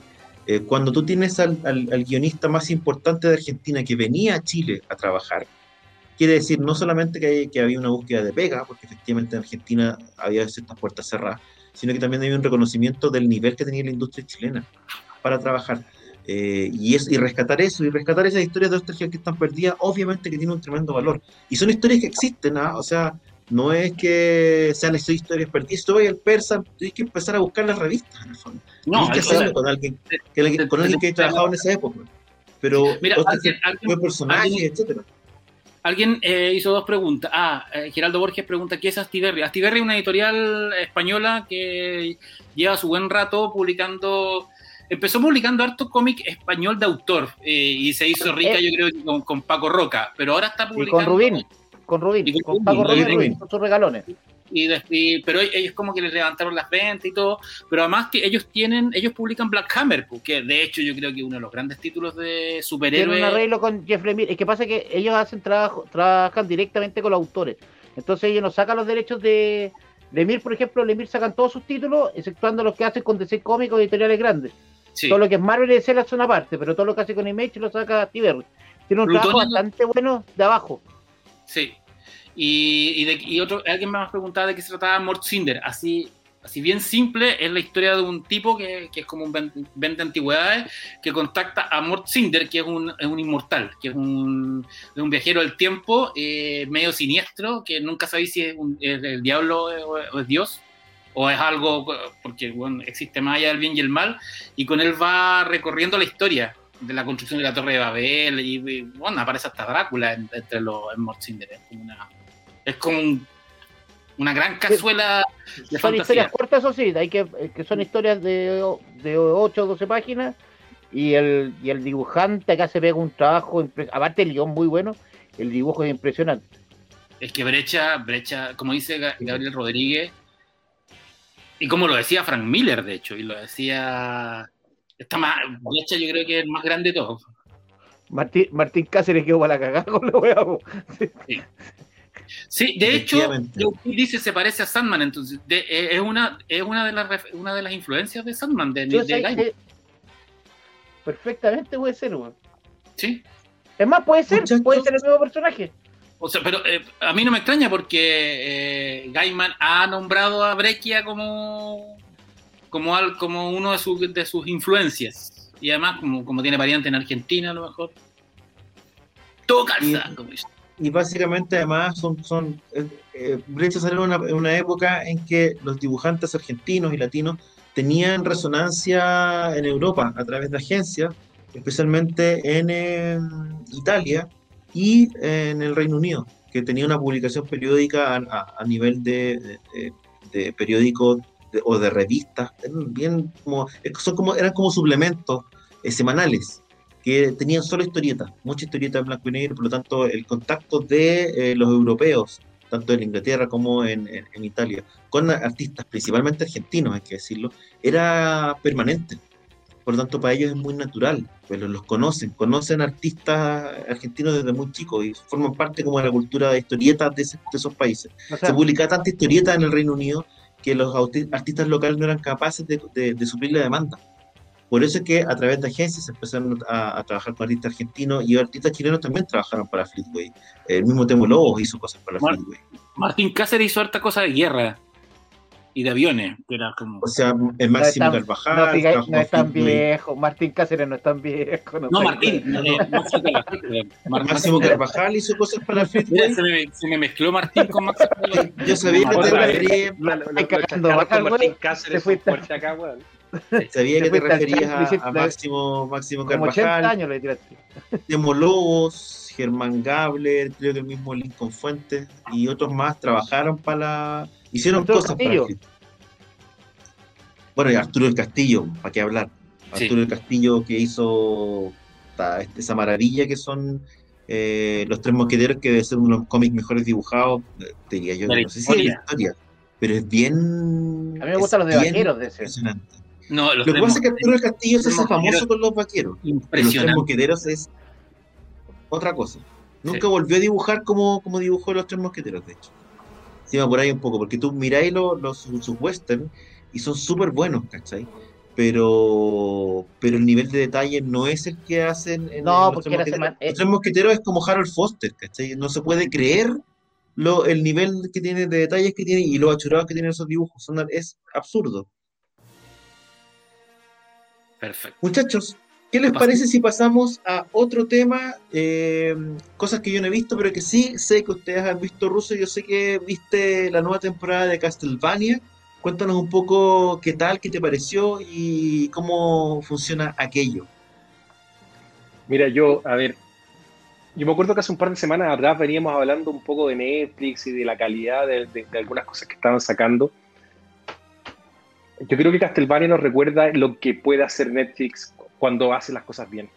¿ya? Es una serie que es buena de principio a fin, con una cuarta temporada que a mi gusto es de las temporadas más sólidas que he visto en una serie en general, con una animación espectacular, que realmente los tipos se, se, se van a otro nivel, con un guion de Warren Ellis que está muy bueno, que cierra todos los arcos, deja los principales cerrados y que te abre una posibilidad de un, de un spin-off increíble. Y también te dice algo, que las propiedades, como los videojuegos, pueden ser buenos y pueden ser muy buenos. ¿ya? Eh, una historia que es tan básica en el fondo como la, típica historia de, Drácula, ¿no es cierto? Pero llevado a un nivel eh, que, pocas veces uno, uno, uno, ha visto en general. O sea, yo soy fanático de la saga desde que la jugué cuando era niño, ¿no es cierto? En Nintendo, hasta ahora grande viendo la serie y echando un poco de menos de que no haya salido un juego Castlevania que le haga, le haga justicia, pero claramente Netflix lo hizo de manera muy buena. La historia es muy simple, está basado en lo que pasa después de la gente que conoce el juego de, Dra de Castlevania 3, ¿no es cierto? Eh, donde nos cuenta la historia de Trevor Belmont, Belmont perdón, de Sifa Bernades, de Alucard, eh, que el, el, hijo semi, ¿cómo se llama? El Dampil, ¿no es cierto? El, el, el hijo mitad vampiro, mitad, mitad humano de, de, Drácula, y cómo distintos gentes que, que, que, que, hacen parte de esta Europa, ¿no es cierto? Eh, que se bate por el, entre el bien y el mal, eh, hacen de la suya con una mano que es la que está atrás, que en el fondo, bueno, yo creo que a esta altura el tema del spoiler de lo mismo, ¿no es cierto? Que, que es la muerte. Pero es interesante la, la, personificación que hacen en la muerte. La gente que juega, diga, que ha jugado Castlevania, siempre ha visto que la muerte es un personaje manejado por Drácula dentro de lo que es el videojuego, ¿no es cierto? Un personaje que es como un cómplice, pero acá no, acá es una fuerza de la naturaleza. Es más allá que eso y está muy bien logrado. los personajes que, la gente que, por ejemplo, no sé, ha jugado Lamento of Innocence o, o, parte de, de, ese, de ese lore, ¿no es cierto?, de, de Castlevania, de, la, de la tercera parte, ¿no es cierto? Eh, me parece súper, súper interesante cómo han cómo tomaron a, Isaac, a Héctor, que a lo mejor gente no los conoce, pero sí protagonizaron algunos juegos y sí fueron parte de algunas historias, sobre todo en PlayStation 2, que salió justamente eh, un, título basado en Héctor, ¿no es cierto? Que son estos que revividores de muertos, por llamar de alguna forma, que arman ejércitos, ¿no es cierto? Y que forjan, son forjadores de, de, almas o, que, traen entidades, ¿no es cierto?, del más allá del infierno y que permiten que esto estos señores, porque básicamente los vampiros te los presentan como unos señores, puedan, puedan eh, liberar sus luchas, sus luchas, sus batallas. Está muy bien logrado. El personaje de Belmont está buenísimo. De verdad que está muy bien hecho. Creo que, que Richard eh, Armitage como, como Trevor lo hace muy, muy bien. De verdad. Eh, le entrega un carácter al personaje que es muy entretenido y creo que es perfecto los ocho capítulos, los 10 capítulos que tiene, que tiene la serie son precisos con un final muy bien hecho, muy bien logrado, y con, una, y, con, y con ese agregado que te dan, ¿no es cierto?, con Drácula y con Lisa, eh, que también te dice, wow, qué va a pasar un poco más adelante, y cómo conecta con las historias de Bram Stoker, porque justamente te habla de Whitby, que es básicamente la ciudad donde en la novela original de Bram Stoker eh, el, van los, los, carga, digamos, la tierra, los, los, ataúdes con tierra de, de Drácula, entonces conecta un poco más a, a la novela, al material original. Me pareció que es impresionante la animación en general y vale la pena verla. O sea, yo creo que la gente que no la ha visto, desde el tiempo, no son largos, lo pueden ver de una a las cuatro temporadas, vale la pena todo el rato. De verdad. ¿Cuántos, pregunta aquí Mauricio Pinchera, cuántos brilovitos, en realidad son cuántos brilobines le das a la temporada? Yo, yo la verdad que creo que es una serie, a lo mejor es, es una serie perfecta para mí. A mí me encantó. A mí, también me encantó. Funciona. Y de hecho yo no había visto, la, había visto la, me faltaban las dos últimas temporadas y me vi la, en vez de, vi la tercera y la cuarta de una, así como corriendo y, no podía parar. Era como que los personajes te importan, eh, la animación es chora, eh, los conflictos también, también bien puesto, todos los clanes de vampiros, las referencias a la mitología clásica del, vampiro, más allá de, de, todo lo que tiene que ver con el videojuego. Y encontré además que el último capítulo era muy bueno, porque es un capítulo en que se resuelve todo toda la majamama que viene en la primera mitad del capítulo y después viene como dos semanas después con lo que ocurre con, con uno de los personajes importantes que es como triste esa parte, pero al final tiene una tiene como un, momento feliz. Y luego, claro, viene con la coda de qué pasa con Drácula y Lisa, que, que es Drácula, ¿es Drácula un villano o es un personaje o un ángel caído, igual que Alucard? No, a mí me, gustó mucho y es muy recomendable, aunque no, yo no he jugado el juego ni nada, pero eh, me encontré que era, buena, buena, buena. O, sea, funciona súper bien para alguien que no te ha tenido ningún contacto con el... Mm, totalmente. No, no, necesitas jugarlo. Eso, eso es interesante. ¿no? Tú no necesitas saber del juego. Cuando tú, cuando tú jugaste Castlevania, tú vas a conocer los personajes. Tú vas a conocer en el caso de Héctor y Isaac que aparecen, por ejemplo, en Curse of Darkness, que es una continuación, entre comillas, directa de Drácula 3. Pero si tú no jugaste Drácula 3, tú no jugaste nada, igual te vas a conectar, lo vas a entender bien, no te va a faltar nada solamente que para los que jugamos te vas a dar cuenta del respeto que tienen por el material original y cómo desarrollaron una historia muy bien lograda. Eso, eso es lo que un poco viene, o sea, como que te da una alegría de decir, puta, qué bueno que agarraron algo y lo hicieron bien y que le dieron un tratamiento respetuoso, correcto y elevaron el material original a algo que puede ser mucho más eh, transversal y masivo, ¿ya? Pero, pero a mí me gusta, por ejemplo, ver y, un poco leí algunas entrevistas que, justamente le hacen a los productores de la serie y hacia dónde podría ir la serie. Podrían hablar de Soma Cruz, por ejemplo, que es un personaje que viene en las últimas entregas, que es la reencarnación humana de Drácula, ¿no es cierto? Ya no estamos hablando de un Drácula revivido como un villano, sino que es un, Drácula revivido, ¿no es cierto? Reencarnado, que tiene la posibilidad de salvarse. Ya no solamente vamos a ir en los Belmont o en los Morris o en los otros caza, Casa Vampiros, Casa Demonios, ¿cachai?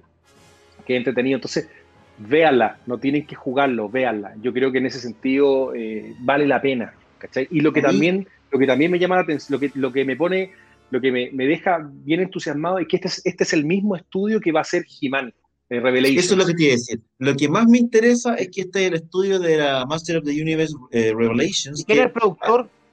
Hace poco Salieron, salieron las primeras imágenes, creo que no las comentamos acá, ¿cierto? No, no la hemos comentado. No, pero el productor de la serie y creador ahí es, eh, bueno, es Kevin para el caso de... para el caso de... Es el mío que tengo. es el mío que uno tiene.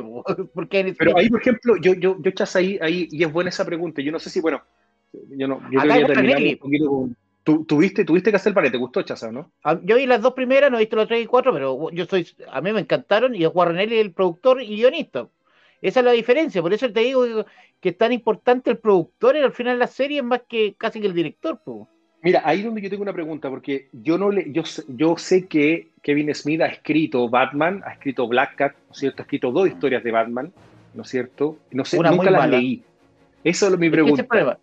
Ken Smith últimamente ha hecho pura hueá. esa, es la regla. Las películas, la última, ha sido un asco. La, no, las últimas películas. El que se vuelve morsa es para es cortarse una bola cuando estáis viendo esa hueá. ¿Vos viste esa que se convierte en morsa un hueón o no? No, sí, es terrible. Pero, pero por eso digo, de los cómics, las dos de Batman son mal y la de Black, la de Black es La de Batman, el problema de Batman que hizo uno, una buena saga con Flecha Verde, que después llegó Brad Mercer y le voló la raja, pero la de Batman la dejó botada, que es otro problema de Ken Smith. Pero Ken Smith como que es muy ñoño, pero no es un, no sé, como que se les va de, la, se les va de las manos. La animación se ve la raja. Sí, hay un tema con él que tiene que ver con que Kevin Smith de cierta manera es como un referente, es un, super, un personaje súper conocido en el mundo nerd, en el mundo pop, ¿cachai? Pero yo no sé si el tipo ha hecho eh, ¿Alguna joya? Claro, porque no es, no sé, no es Peter Jackson que por último se puede morir y el loco ya la hizo, ¿cachai? Eh, eh, pero es un tipo que está súper presente en todo el tema, en las convenciones, cuando hay que presentar un cómic nuevo, presentar una muy serie. Es como un referente del, del, mundillo pop. Pero le falta, ¿cuál es la gran obra de... de o sea, la, gran, la, gran saga de él es Clerks, Mallrats, sí, eh, pero la uno. Yo creo que, para mí la, mejor película de él es Dogma, a mi gusto. Sí, fue una carrera muy buena tiene una carrera bien dispareja Kevin Smith. Pero los últimos 20 años no ha hecho ni una película buena. No, ha estado vinculado no, porque Clerks 2 tampoco al proyecto de Superman. Ha estado siempre está vinculado al tema, pero no tiene como un gran éxito. Entonces, claro, efectivamente, que le hayan entregado a Master of the Universe Revelation eh, es una apuesta. Riesgo, mucho riesgo. Mira, es interesante en el sentido de que el tipo tiene una sensibilidad especial respecto de eh, los fans por lo tanto, eh, cuando tú miras los diseños que tenemos en pantalla, tú entiendes que hay algo ahí, ¿cachai? Hay, hay alguien al que, que, entiende para dónde va. Lo conversamos nosotros en el chat interno también en algún momento, que de cierta manera lo que veíamos acá era el, mismo camino eh, que, que, que, siguieron cuando sacan en Netflix la serie nueva de los Transformers, que es respetar los diseños originales, modernizarlos y hacer una trama o profundizar una trama que está más bien hecha para adultos. De cierta manera es para la gente que creció viendo esta serie y hoy día busca un producto un poquito más elaborado. Y eso es lo que inicialmente al menos vemos en los diseños de los personajes, porque básicamente lo que tienes tú es un redibujo, pero el diseño es el mismo. pero, pero el diseño, el diseñador del estudio es el diseñador de Castlevania, o sea, tenía una seguridad por el estudio, pero no estoy hablando de eso, sino es más que nada el guion o producción. Cuando, cuando la serie diseño... Castlevania tenía Guarrenelli, Guarrenelli ya demostró que es un tipo que sabe lo, y trabaja muy bien en guion y en, diseño y producción. Porque Castlevania tiene cuatro temporadas con un guionista que está funado, que es una cosa que yo creo que es el único que lo ha logrado. y es Guarrenelli. Mira, en términos de Master of the Universe Revelation, ¿qué podemos decir? Que el diseño está súper bueno. Que, siempre es un riesgo. También no hay que olvidarse que parte del problema de, de, la, de, la, serie que hicieron después de He-Man fue que los diseños no convencían de entrada. Sí, más allá, la aventura, las nuevas aventuras de He-Man fue una. En espacio eran las que. Yo la tengo ahí también. Pues digo, tú lo ves y dices, mira, este es He-Man, ¿cachai? no, nadie te va a cuestionar, no, porque lo hicieron, no. Tú lo ves y dices, sí, efectivamente esto es He-Man. Por otra parte, el casting de voces está súper bueno, ¿cachai? Sí, pues está buenísimo. Está súper Pero por ejemplo, ¿qué hay que hacer con Chira? Lo que pasa es que esta serie no conecta con Chira. No conecta con Chira, son, son, son no, no conecta con son cosas totalmente completamente aparte hoy día, ¿cachai? pero entonces no continúa la historia directamente, la que continúa en la otra serie. Lo que pasa es que, claro, si tú tomas, que, lo que pasa es que aquí, esto, de nuevo, aquí el problema que empecé a tener con Jiménez es que también hoy día tenéis como una suerte de multiverso, que ya lo presentaron, lo presentaron en cómic, ¿cachai? ¿Ya? Eh, y que claramente esta serie va a tener que ir, va a ser otro universo de He-Man a otro lado, porque en el fondo tú, la gente que es fanática de Motu, más o menos, ya, ya sabe cómo sigue la historia de Motu, ¿no es cierto? Eh, que en, algún punto Chira se convierte en, la villana principal, ¿no es cierto? Que dispara, cuando, se, cuando básicamente el Primordial la, la, la, controla, esto después de la saga de de, de New Adventures of He-Man, porque supone que ellos van a, Primus, ¿cachai? Sí, pero yo creo que tengo la sensación, Ruso, de que esto no, está hecho no necesariamente, claro, no es para fanáticos, ¿cachai? No, porque no, hay, es para público general, ¿qué es la idea? Claro, no, Smith está apuntando a la gente que vio la serie original. Nada más. Por eso, yo creo, que, yo creo que están apuntando a la gente que vio la serie original, estoy 100% de acuerdo. Sí va a tener algo para adultos, más para adultos, porque claramente están sacando la serie de He-Man, la CGI, que va a ser para niños. Se nota en los juguetes que van a sacar, o sea, vas a tener un producto muy diferencial de lo que es He-Man Revelations con lo que es con lo que es las aventuras o, la nueva serie que va a salir de CGI, que claramente se nota que, que es más infantil en ese sentido. También un poco lo que pasa con Transformers, porque Transformers, la serie de Netflix, esta guerra de Cybertron, qué sé yo, está hecha muy para adultos, con una trama así como con política, qué sé yo. Claro. Pero tenía un montón de otros productos de Transformers que son claramente para públicos de otras edades. Entonces, de cierta manera, y, ojo, la apuesta por He-Man es heavy. Super, voy a tener tres líneas de juguete. Tres líneas de juguete, dos productos eh, audiovisuales en Netflix. Entonces, es bien heavy. Y bueno, y, además la, la película que está en planificación, así que hay como un montón de cuestiones andando con, con Motu, que te diría yo que, puta, desde la época en que salió que no había tanto furor respecto de Master of the Universe. yo no sé hasta qué punto la, eh, eh, cuáles son las expectativas respecto de repetir el fenómeno que fue en los 80. Dudo que, que se repita el fenómeno que fue en los 80. Eh, pero si es que verlo tan presente. En un momento en que no teníais nada, vaya a pasar a tenerlo todo y en todas partes. O sea, si Netflix ya tiene, ya está quedándose con todo. O sea, todas las series que son anexas, que no son de SEO Marvel, las está teniendo o Netflix. Y Amazon ahora, si quiere agarrar James Bond, ya sería como. Ya están todos con una empresa. Mira, Amazon, está en varias búsquedas, diría yo. Hay una búsqueda de, de universos. MGM, ¿no? Quiere comprar MGM. MGM. Sí. Están, negociando por MGM. Paramount también, creo. Están como en una búsqueda de. de Paramount tiene Nickelodeon. Paramount tiene Nickelodeon que tiene las tortugas ninja y tiene todos esos productos como infantiles conocidos, pero cada empresa va a tener que quedarse con sus personajes. Y está Universal es la que sale perdiendo. Universal es la que No, pero hoy día Netflix en el fondo, hoy día Netflix está, a ver, tenía el acuerdo que hizo con Sony, que de una manera le va a dar algún tipo de contenido, no sé si exclusivo, pero, pero van a tenerlo. Por otro lado, ya tenéis todo lo que tienen de videojuegos, que acuérdense que ahora en, en julio también sale la película la película que, es una película que no me acuerdo si es película o serie que sale de Resident Evil, que lo van a sacar. Serie, serie. Eh, ya tenéis también, tienes, tienes, bueno, Master of the Universe con dos series, tenéis Castlevania ahora. Yo no sé si el acuerdo con Konami les permitirá de repente hacer otra cosa, de repente quizás tú si sacan alguna serie de Silent Hill, alguna weá por el estilo. Tenéis lo que está pasando hoy día con Warner Media y con Discovery también, que eso, weón, es, eso es la, puta, en términos mediáticos, weón, es la noticia de la semana, pues, bueno, o sea, eh, van a ser uno de los conglomerados más potentes en términos televisivos, con la mayor cantidad de canales controlados por, una pura empresa, que, va, no, no, no es una fusión en el fondo, no es una compra una de la otra, van a tener porcentajes de control similares. Pero la verdad que es bien interesante lo que está pasando hoy día en términos de contenido, ¿cachai? Y tenéis que asegurarte de mantener algo. Por eso, pero necesitáis calidad, aparte si ya tenéis contenido, necesitáis calidad, y eso es lo que está al debe Netflix. No, por eso, pero digo, o sea, hoy día, a ver, yo hoy día, por ejemplo, hoy día empecé a ver, yo no sé si ustedes la vieron, yo la empecé a ver hoy día y, por lo menos me ha entretenido la serie, que es Sombra y Hueso. ah, yo la vi entero, me, me, gustó. Me gustó la serie, encontré que está bien producida, encontré que no tenía las pifias que, que, tenía la otra serie. ¿Te ¿Ah? no? Que ahí están los productores, pues son los mismos Pero por eso, o sea, tú tenías una, la, serie que está súper buena. También empecé a ver, weón, eh, Alston, que esta serie con, con Ivan McGregor, de este diseñador americano, que está bien hecha la serie, en general. ¿cachai? Te puede, puede gustar o no gustar, o no, tiene algunas cosas, pero está, está bien hecha la serie y tenía un Iwan McGregor que de verdad interpreta el personaje demasiado bien, diría yo, ¿cachai? Ahí está Oscar G. pues, Oscar G dice algo de verdad, que Jimán lo pesca a los más viejitos. pues, este, Sí, si no, pues, pero si nosotros, bueno, lo hemos una que no se nos olvida. Sí, No, pero Oscar, si total- sí. a ver, Lo pescan los 100% de viejitos y los revendedores. Pero, pero esto es súper importante. Y esto es muy interesante. A Mattel no le interesan los buenos de menos de 20 años. Ellos no compran juguetes.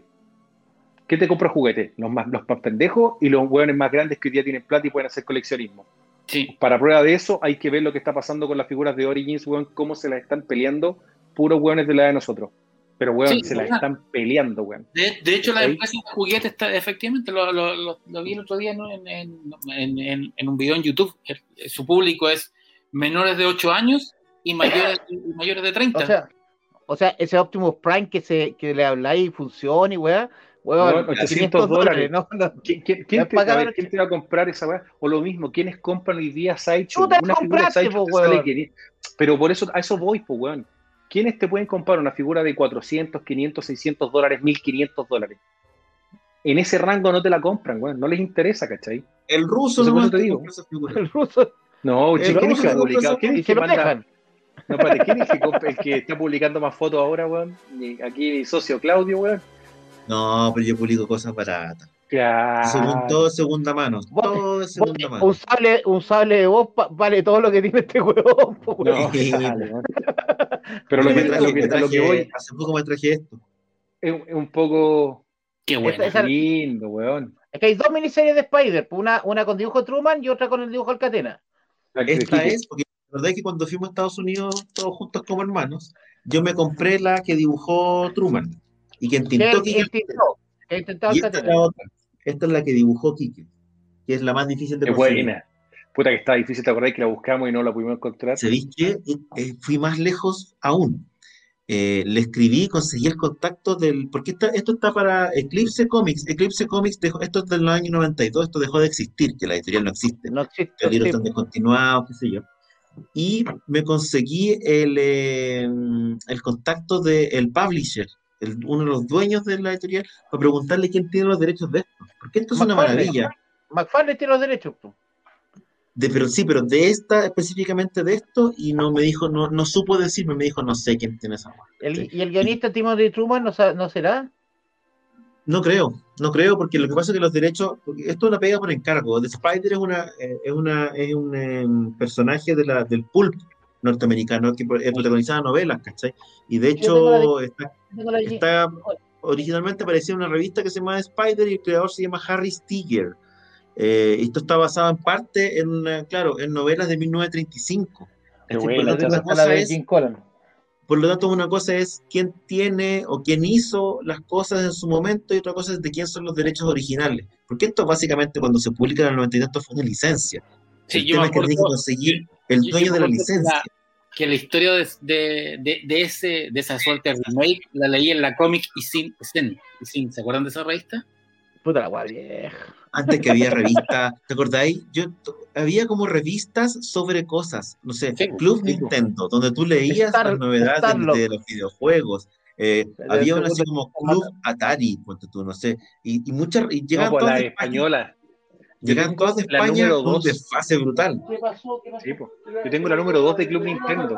Y No estaba, me la, nunca a tener la número 1. y estaba la Starlock, que era sobre, era de ciencia ficción.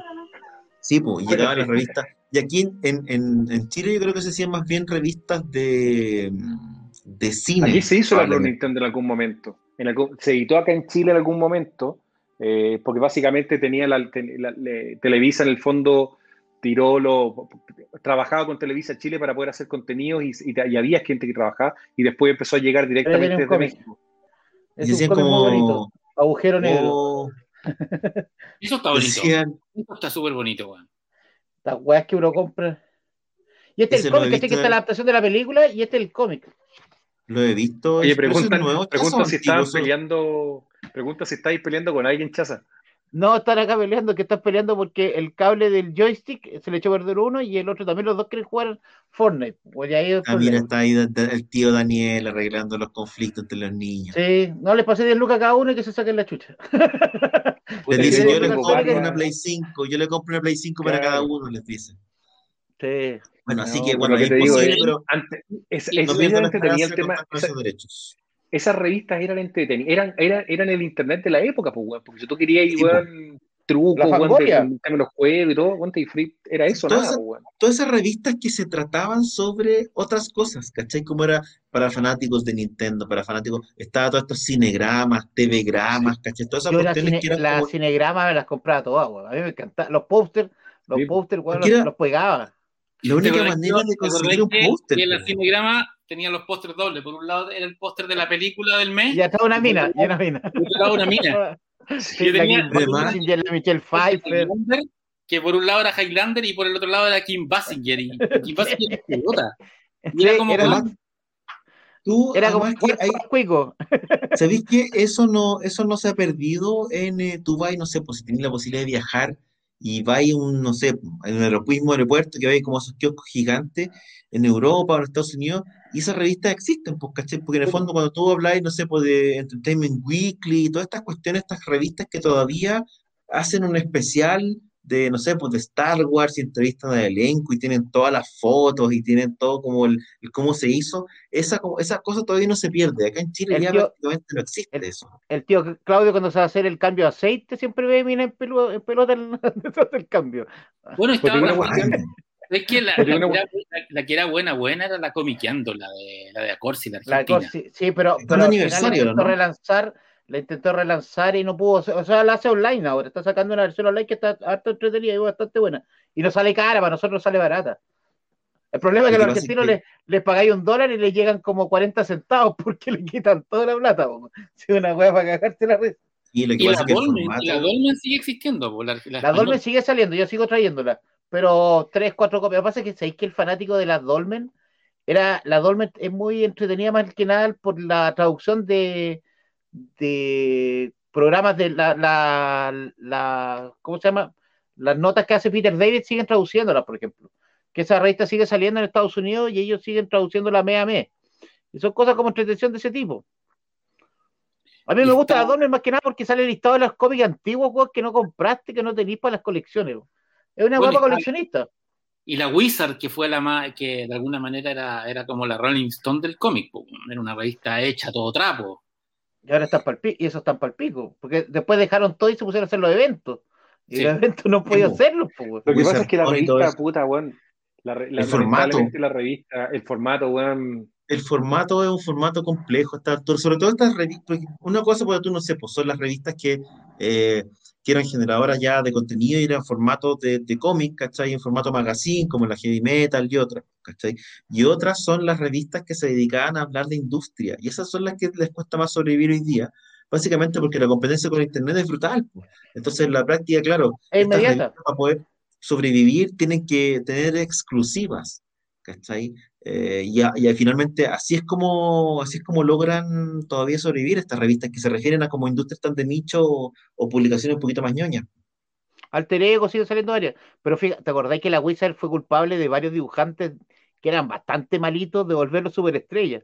Sí, no, Rob, Liefeld, era un invento de, un invento de la Wizard, bueno, sí, una, eh, la Wizard fue la que los tiró mucho para arriba a, Image, pues, no, y lo, y lo otro que hizo la Wizard es que metió, eh, fue clave en, el coleccionismo de los 90 y metió esa, esa idea de que los números uno iban a valer, valer millones de dólares en el futuro y que, si, y que tener el número uno de What Work era lo mismo que tener el número uno de Action y ahí comienza el un loco. Y What, Work, y What se lo están, yo he visto varios, en, mi baño en la tienda tengo dos. la revista, en ese momento la burbuja de los 90 fue heavy y que se caga con la industria. Pero yo preguntan si traes, preguntan si traes la revista Heavy Metal, de hecho, preguntan. Yo la traigo de repente, pero sabéis que cuesta venderla. Es que sabéis que el problema de esas revistas es el problema de que no son historias completas. Como son por parte, el tipo público no, no, no la pesca. Es súper ah, complicado meterla acá, la Heavy Metal.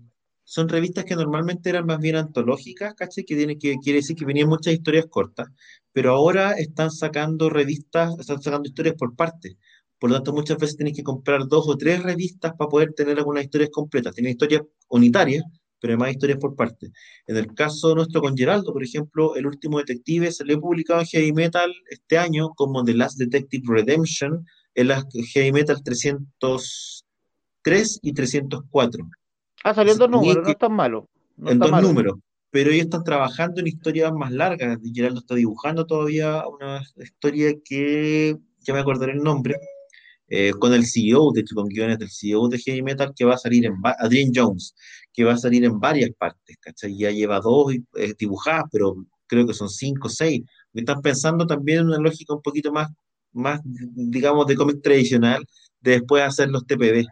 Pero están en estos momentos trabajando con Ron están trabajando con Mark Sears, están trabajando con, eh, eh, con el hijo de George Romero, están trabajando con un montón de gente interesante de todas maneras, están tratando de, cambiar un poco el, el, modelo de heavy metal.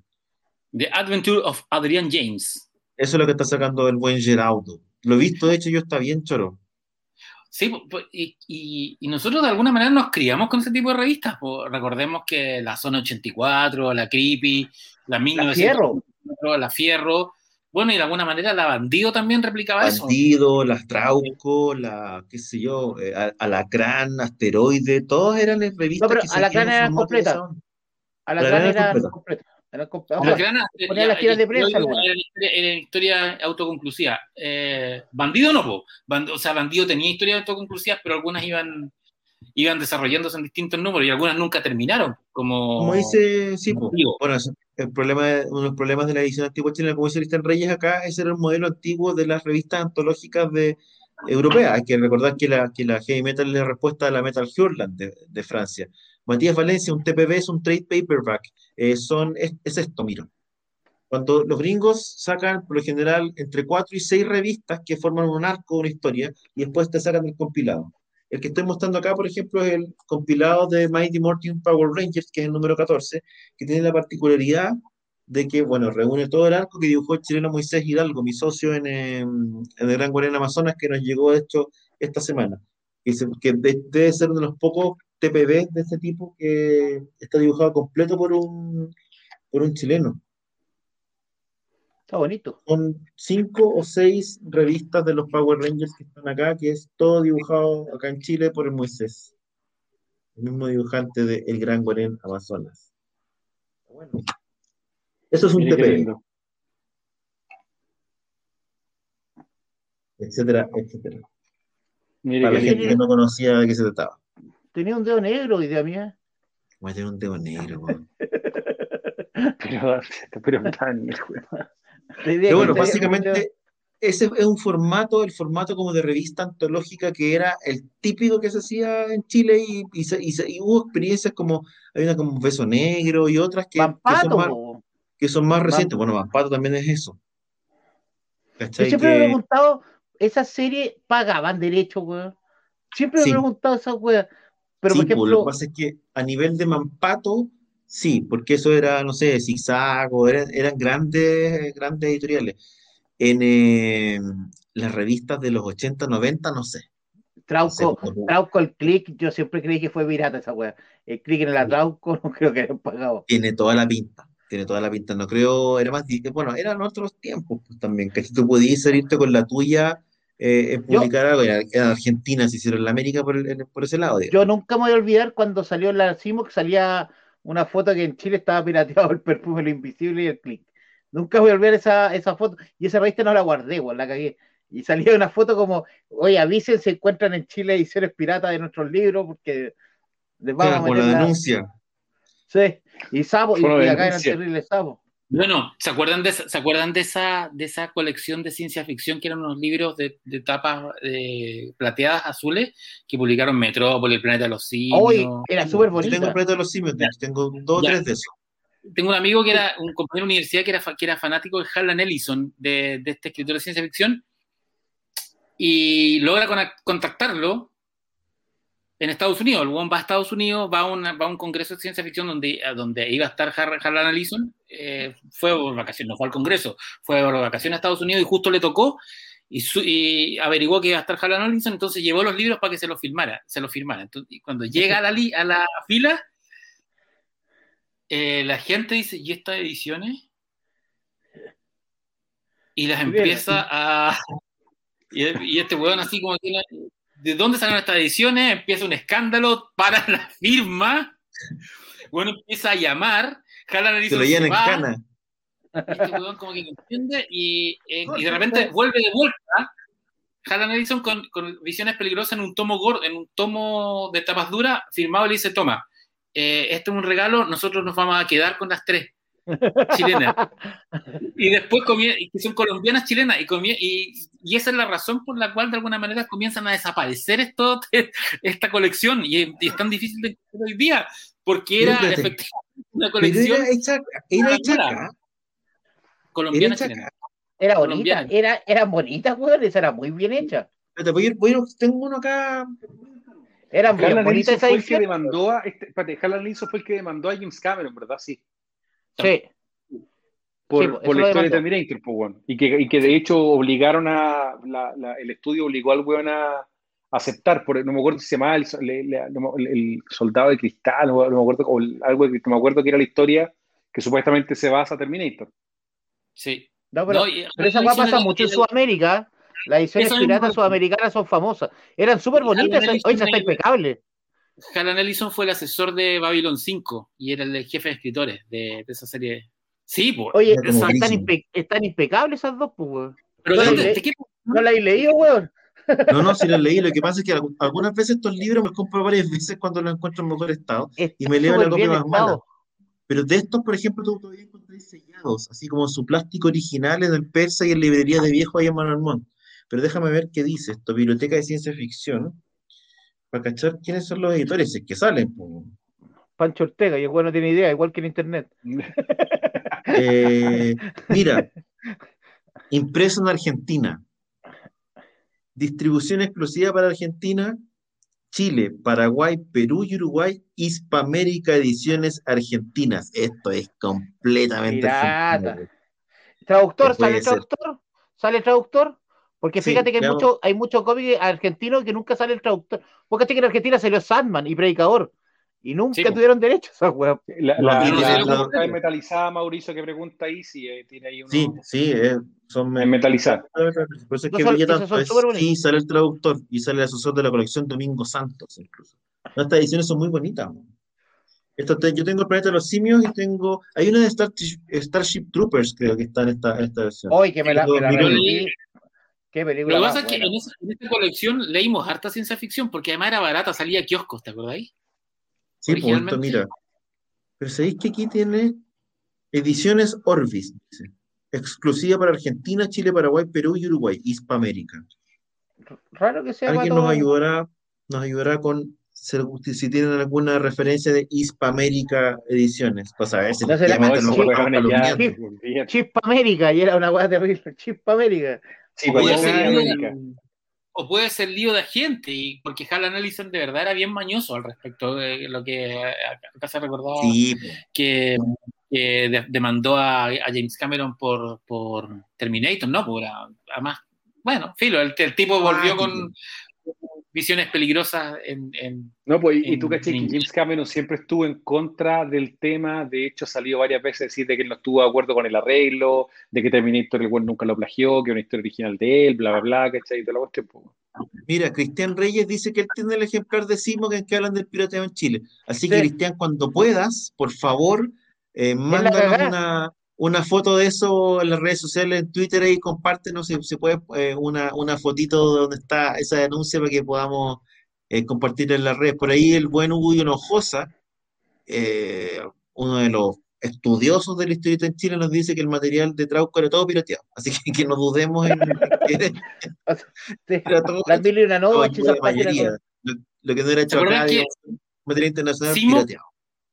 Simoc era de norma, eh, de, Norma, Era, la revista, era la revista antológica de Norma y que después y que ocupaba la Sigmo de alguna manera para presentar eh, los futuros álbumes que iba sacando.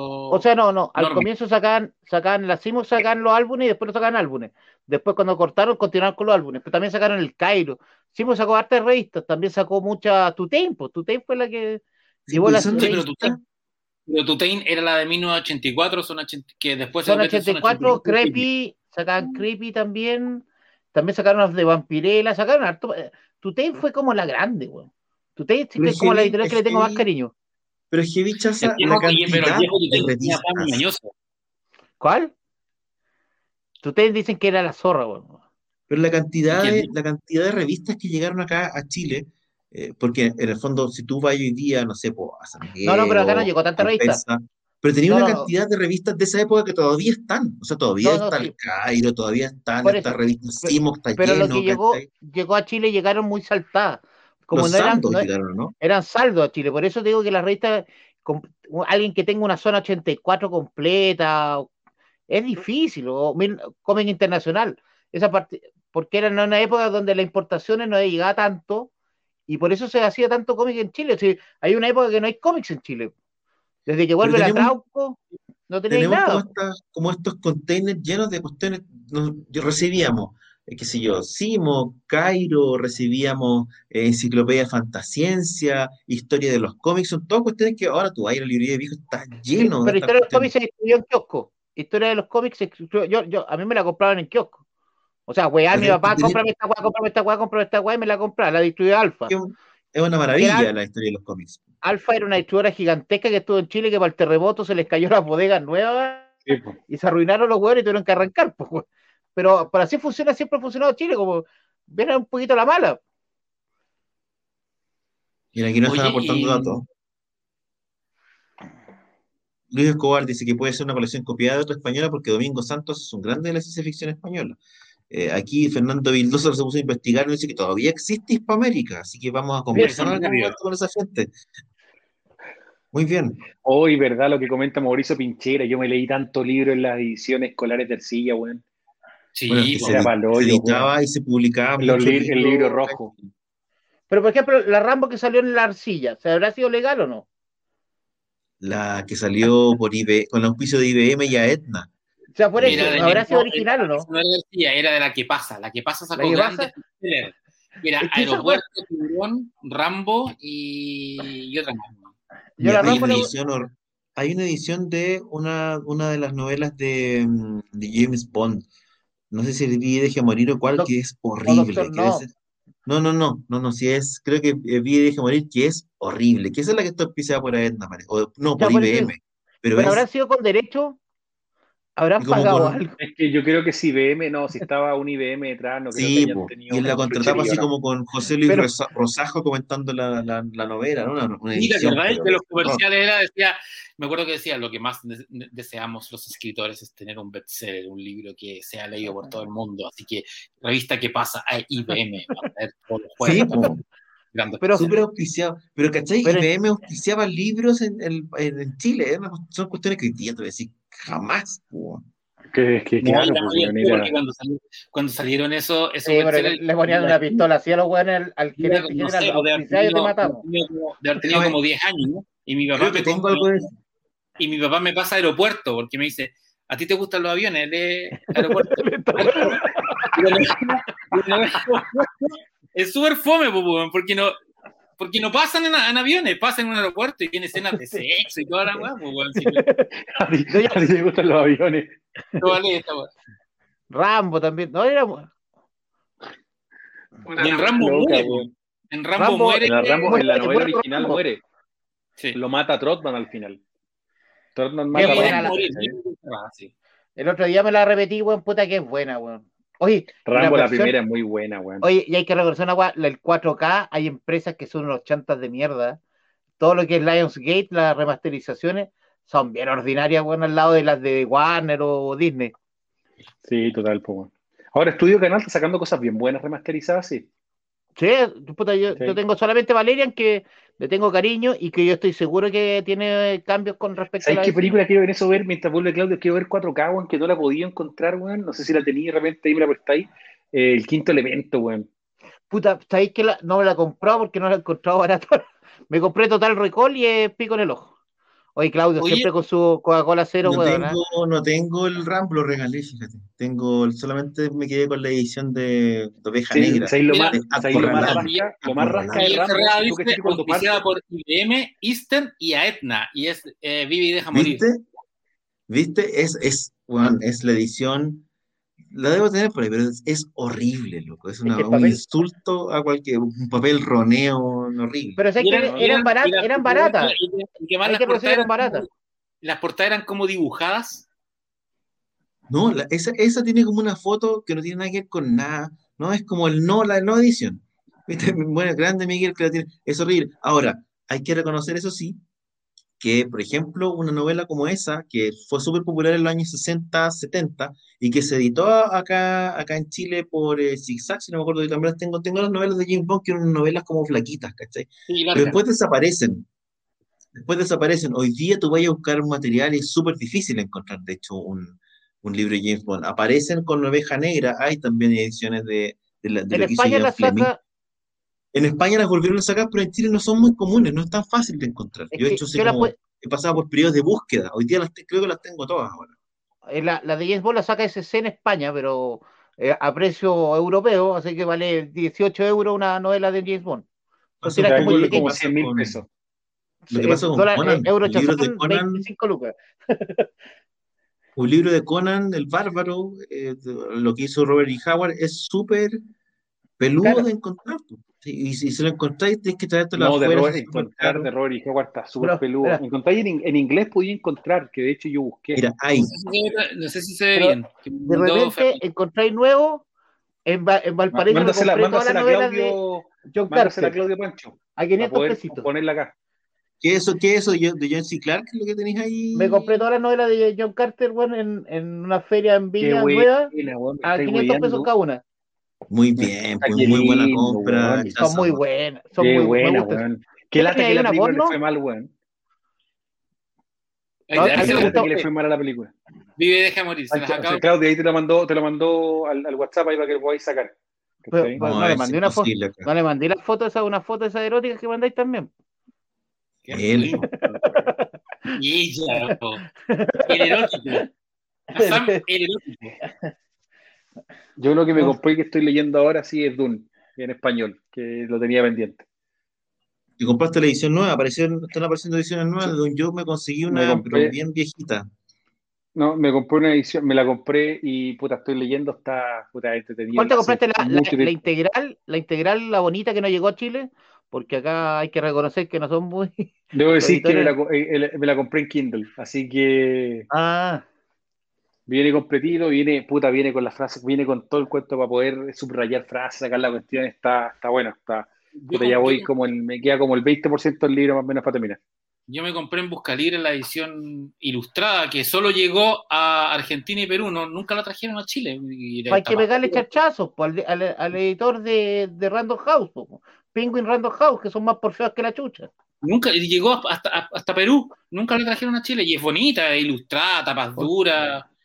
Es que lo, el, ingen- por ejemplo, ¿sabes lo que- el ingeniero comercial que está llevan- agarrando de Penguin no tiene idea. po. No, pero en ese, en ese sentido los gringos no ya. Estoy cachado las ediciones que sacan de repente, por ejemplo, en, en Barnes and Nobles, weón, de, de algunas novelas, weón. Preciosas. Son unas tapas nuevas como engomadas, weón, ¿cachai? Que realmente Juan, muy pagué bonita, weón. 75 libras por comprar el libro firmado, el libro de arte de Army of Death, firmado por Zack Snyder. Así que, pues, más o menos, esas weas que nos venden acá, pagué 75 libras. Me va a salir como, weón, no quiero ni mirar cuánto pagué con la wea. Pero La el libro película firmado 25 por Zack libras son Snyder. como 75 lucas para que la gente La, se la película la estrenan este fin de semana, ¿no? Mañana, mañana sale la nochecita, o sea, a las 6 de la mañana, de viernes. Ahí está el ¿Qué esa libro horripilante. Ese es el libro horripilante de James Bond que les comentaba. Puta, que pero más horrible- No, Aclara- la cagó la weá. Es Acláralo muy feo. Che, Pero- horrible la weá. Pero no es tan fácil, o sea, no son tan fáciles de conseguir, así que si lo pillan por ahí, sale súper barato y vale la pena igual comprarlo. Pero sacaron Es ese muy- nomás. Es muy divertida la portada. que- no, no podemos poner una foto de, de, de Sean Connery y de Roger Moore porque no. No tenemos una- derecho. de un copete. La weá de haber sacado así como en ya, hagamos la foto. Una aquí. weá que, que sirve para todo, ¿cachai? De un menú, para un Sí, menú, un sí, Pero, pero, pero ahora estaría mal, estaría mal bien visto. Ayer vi la James Bond, la, la última espectro, cuando el Juan dice, tomas alcohol, sí, en, demasiado. Como el Juan se da cuenta ya que es curado. Yo vi, fíjate que vi esta semana Casino Royale. Estoy, como con las ganas de ver de nuevo las últimas películas de Daniel Craig como, James Bond, como preparándome para lo que viene, y es una buena película. Es muy buena. Eva, Green, a mí me gusta mucho Eva Green, como actriz, digamos, y también una, una calle que tiene una elegancia bien, bien interesante, digamos, que buena película, está bien contada. Y te recuerda además eh, lo que significa la llegada de Daniel Craig a la saga de, de James Bond, cómo cambian el personaje a propósito de él en el fondo, ¿cachai? ¿Cómo, cómo toman esta historia de un James Bond que es, menos, que es más inexperto, pero también mucho más bruto? Y cómo a través de la película Casino Royale además te explican un montón de cosas de James Bond, ¿cachai? Que se equivoca, te fijas que es un James Bond que se equivoca. Es porque el tipo que, se equivoca, pero además te enseñan por qué el tipo después no se involucra, ¿cachai? Porque James Bond no tiene hijos. Hay un montón de cuestiones que están insertas dentro de Casino Royale. Puedo decir que no tiene hijos porque le pegaron en las huevas mucho. Eso es. ¿Tú creí? Eso es, ¿cachai? En el fondo lo que te dicen, lo que te están explicando es el por qué. Pero le pega tres golpes con la weón, la weá no, no te va a dejar este. Ah, vos tenés la, silla, la silla turca. Ya tiene la silla sí, turca. pero después, la, después así la bolsita de té, weón, y se te arreglan los cojos. Así fue, así fue con las boleadoras. Igual, encuentro que de las de Great Casino Royale y Skyfall están muy por encima de las otras dos. No son malas las otras Skyfall, Skyfall es muy buena. Puta que es buena, esa, de verdad ayer que es buena, Ayer me repetí Spectre, Spectre Batista esta funciona muy bien. no, es Spectre es buena, a mí me gusta. Si la más, pero a mí, no te paso. Cuánto más güey. Encuentro es muy sobreactuado ese actor, güey. O que como que después de Inglorious Bastard, como que me topo con el güey, no, no me funciona. Yo ah, creo que el problema de... Como, es que no, no me gusta, bueno. Pero Christopher Walken es el mejor actor del mundo, pues, weón. ¿Cómo Pero no te que el problema es que ya lo veis siempre como el mismo papel. ¿Sabes que se, bueno, se parece mucho al villano, weón, de, ¿Y dónde de la deja Verde. Se parece mucho al villano de iPhone Verde, no me gusta, weón. Como hay, dos, hay dos cosas buenas en ese sentido, que las mejores películas de Craig es una por medio, entonces la que viene ahora debe ser súper buena. Y yo creo que uno de los principales problemas de Spectre es, mala, weón. Eh, yo creo que hemos sido injustos con Spectro. Yo, yo el año pasado, cuando. No, es que no, no, es que sea mala. El problema de Spectre es que viene después de Skyfall. Y Skyfall es muy buena. Skyfall es extremadamente buena. Es una película atípica para Bond es una película además que en su momento se compara como, como con el Dark Knight Rises de, de, Batman, era como, oye, este es el Dark Knight Rises de Bond, ¿cachai? Por primera vez pasa esto, por primera vez sufre la pérdida, por primera vez vemos un poco más de su vida y su familia, ¿cachai? Es un tipo que está eh, roto y que tiene que volver. Ahí tiene un montón de, elementos que le hacen una película súper, súper buena, ¿cachai? Además tiene la mejor banda sonora de James Bond en los últimos 15 años, fácil. Por lo tanto, tiene un montón de cuestiones que funcionan muy bien. Y eso hace que la expectativa con Spectre la haya matado. Como dice el Chaza respecto a Christopher Waltz, el problema es que en ese momento Christopher Waltz salía en todas las películas haciendo el mismo papel. Que era como el villano extravagante o el personaje extravagante con un acento especial. repite el papel de Inglorious Bastards, ese es el tema. Entonces, como que se repitió. La, nueva sale ahora a fin de año, ¿no? Debería. No sabemos. No sabemos. Nadie sabe nada esa weá. Aparte, yo creo que va a depender mucho de lo que pase con el estudio. Eso también, o sea, si hoy día se vende, va, va a depender de quién. Si lo toma Amazon, es muy probable que la película vaya directo al streaming. Eh, si no, porque acuérdate que hoy día tú tenías Amazon que está pujando, pero también Netflix y Apple. ¿Cachai? Entonces ahí hay un, hay un, hay un tema ahí fuerte con lo que pueda pasar con el estreno de, de, la película. lo que dice Miguel, Casino Royale hace que una partida de póker sea intrigante, aunque uno no sepa nada de póker. Sí, sí, todo el rato. Es muy buena. Yo, para, mí Casino Royale es muy buena, por eso que también te mata. Después tenés Quantum of Solace, que tú, tú la miráis, puta que mala Quantum of Solace, weón. Después tenés Sky, que es muy buena. foto sucio, igual le gusta la película. no, es, coba, es coba, es coba, no, eh, sería anticlimático, anticlimático. Juega canasta. Igual, es raro, igual encuentro raro, raro eso que hicieron en, en, en esta, en la, en la bond de, de Craig, que porque el, en Quantum of te, te proponen que hay una suerte de sociedad secreta de villanos que es Quantum Y tú decís, ya, en este, en este nuevo Bond va a ser Quantum en, en lugar de Spectra. Spectra, y después volvemos a Spectra. Es como. Recogen caña. Porque parece que no pasó nada con. Quantum, Quantum encuentro que el villano es el más charchita de todas.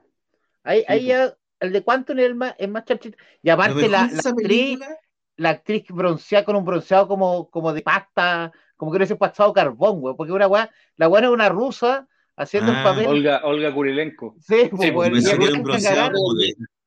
Pensé que era un bronceado como de estar en la pasta. No, es- no es lo mismo. No, pero te fijas, el es muy bronceado. ordinario. Es muy... Ahora, Se nota lo que- mejor que tiene esa película es que se filmó gran parte en Chile y tenemos la gran historia del alcalde chileno interrumpiendo la interrumpiendo Sí. el rodaje, entrando con su camioneta para evitar que filmaran en Chile algo que se suponía que era Bolivia y defendiendo el nacionalismo. Ahí sale la escena. esa fue, diría yo que fue la primera y la última superproducción que se hizo en Chile.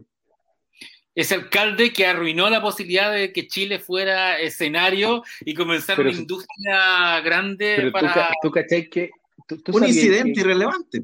Pues tú, tú cachai que nosotros en general hemos sido nuestros, los artífices de que Chile no sea industria cinematográfica. Nosotros pasó lo mismo.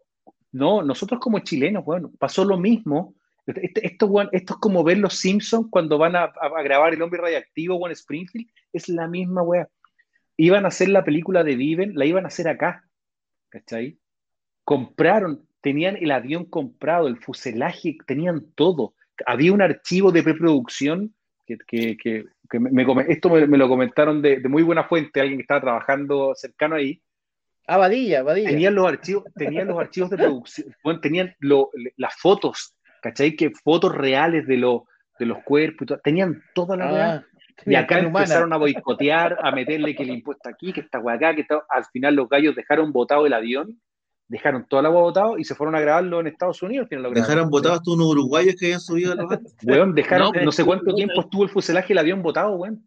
¿Qué comería es el primero del. Claudio es que no, tenemos, no, no- no les damos eh, facilidades tributarias a los extranjeros para No, películas. no, no, no se hace la como lo hacen los, australianos, los, canadienses, No, Georgia. lo hace, mira, a nivel de Latinoamérica, la mayoría de las cuestiones se están haciendo en Colombia, por una parte, y en Argentina.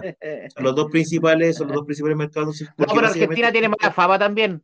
Highlander 2, las historias de Highlander 2 dicen que son impresionantes Sí. también. No, pero, pero mira, si es una chaza, es un tema de costos. Básicamente No, lo que y tenemos no te acordás que- son, franquicias La- tributarias. Son oye, franquicias la tributarias específicas. La película de Coppola que hicieron en Argentina y se robaron todos los equipos. La. Weón, No, son cosas hoyo, que weón, pasan. Coppola casi se fue, Coppola casi fue a la cresta, pues, weón. que Sí, se pues, al diablo, los pasan, equipos. Estaban filmando en Son cosas que Argentina y se se robaron pierden. todo el equipo. Son cosas que se pierden. Pero, por ejemplo, hace un tiempo atrás tuvo gente de Netflix prospectando eh, en Chile. Pero básicamente vienen acá y dicen, bueno, ¿qué nos ofrecen? Lo que andan buscando es franquicias tributarias y tienen franquicias tributarias bien altas y bien, bien importantes en Colombia, por ejemplo, que hace que Fox produzca todas las cosas en Colombia. Eh, en Argentina también tienen un montón de facilidades. Hay que recordar que incluso está la película Son esta que hizo, son todos narcos. la película de Colonia y Dignidad, por ejemplo, que hizo la Emma, Emma Thompson, Emma.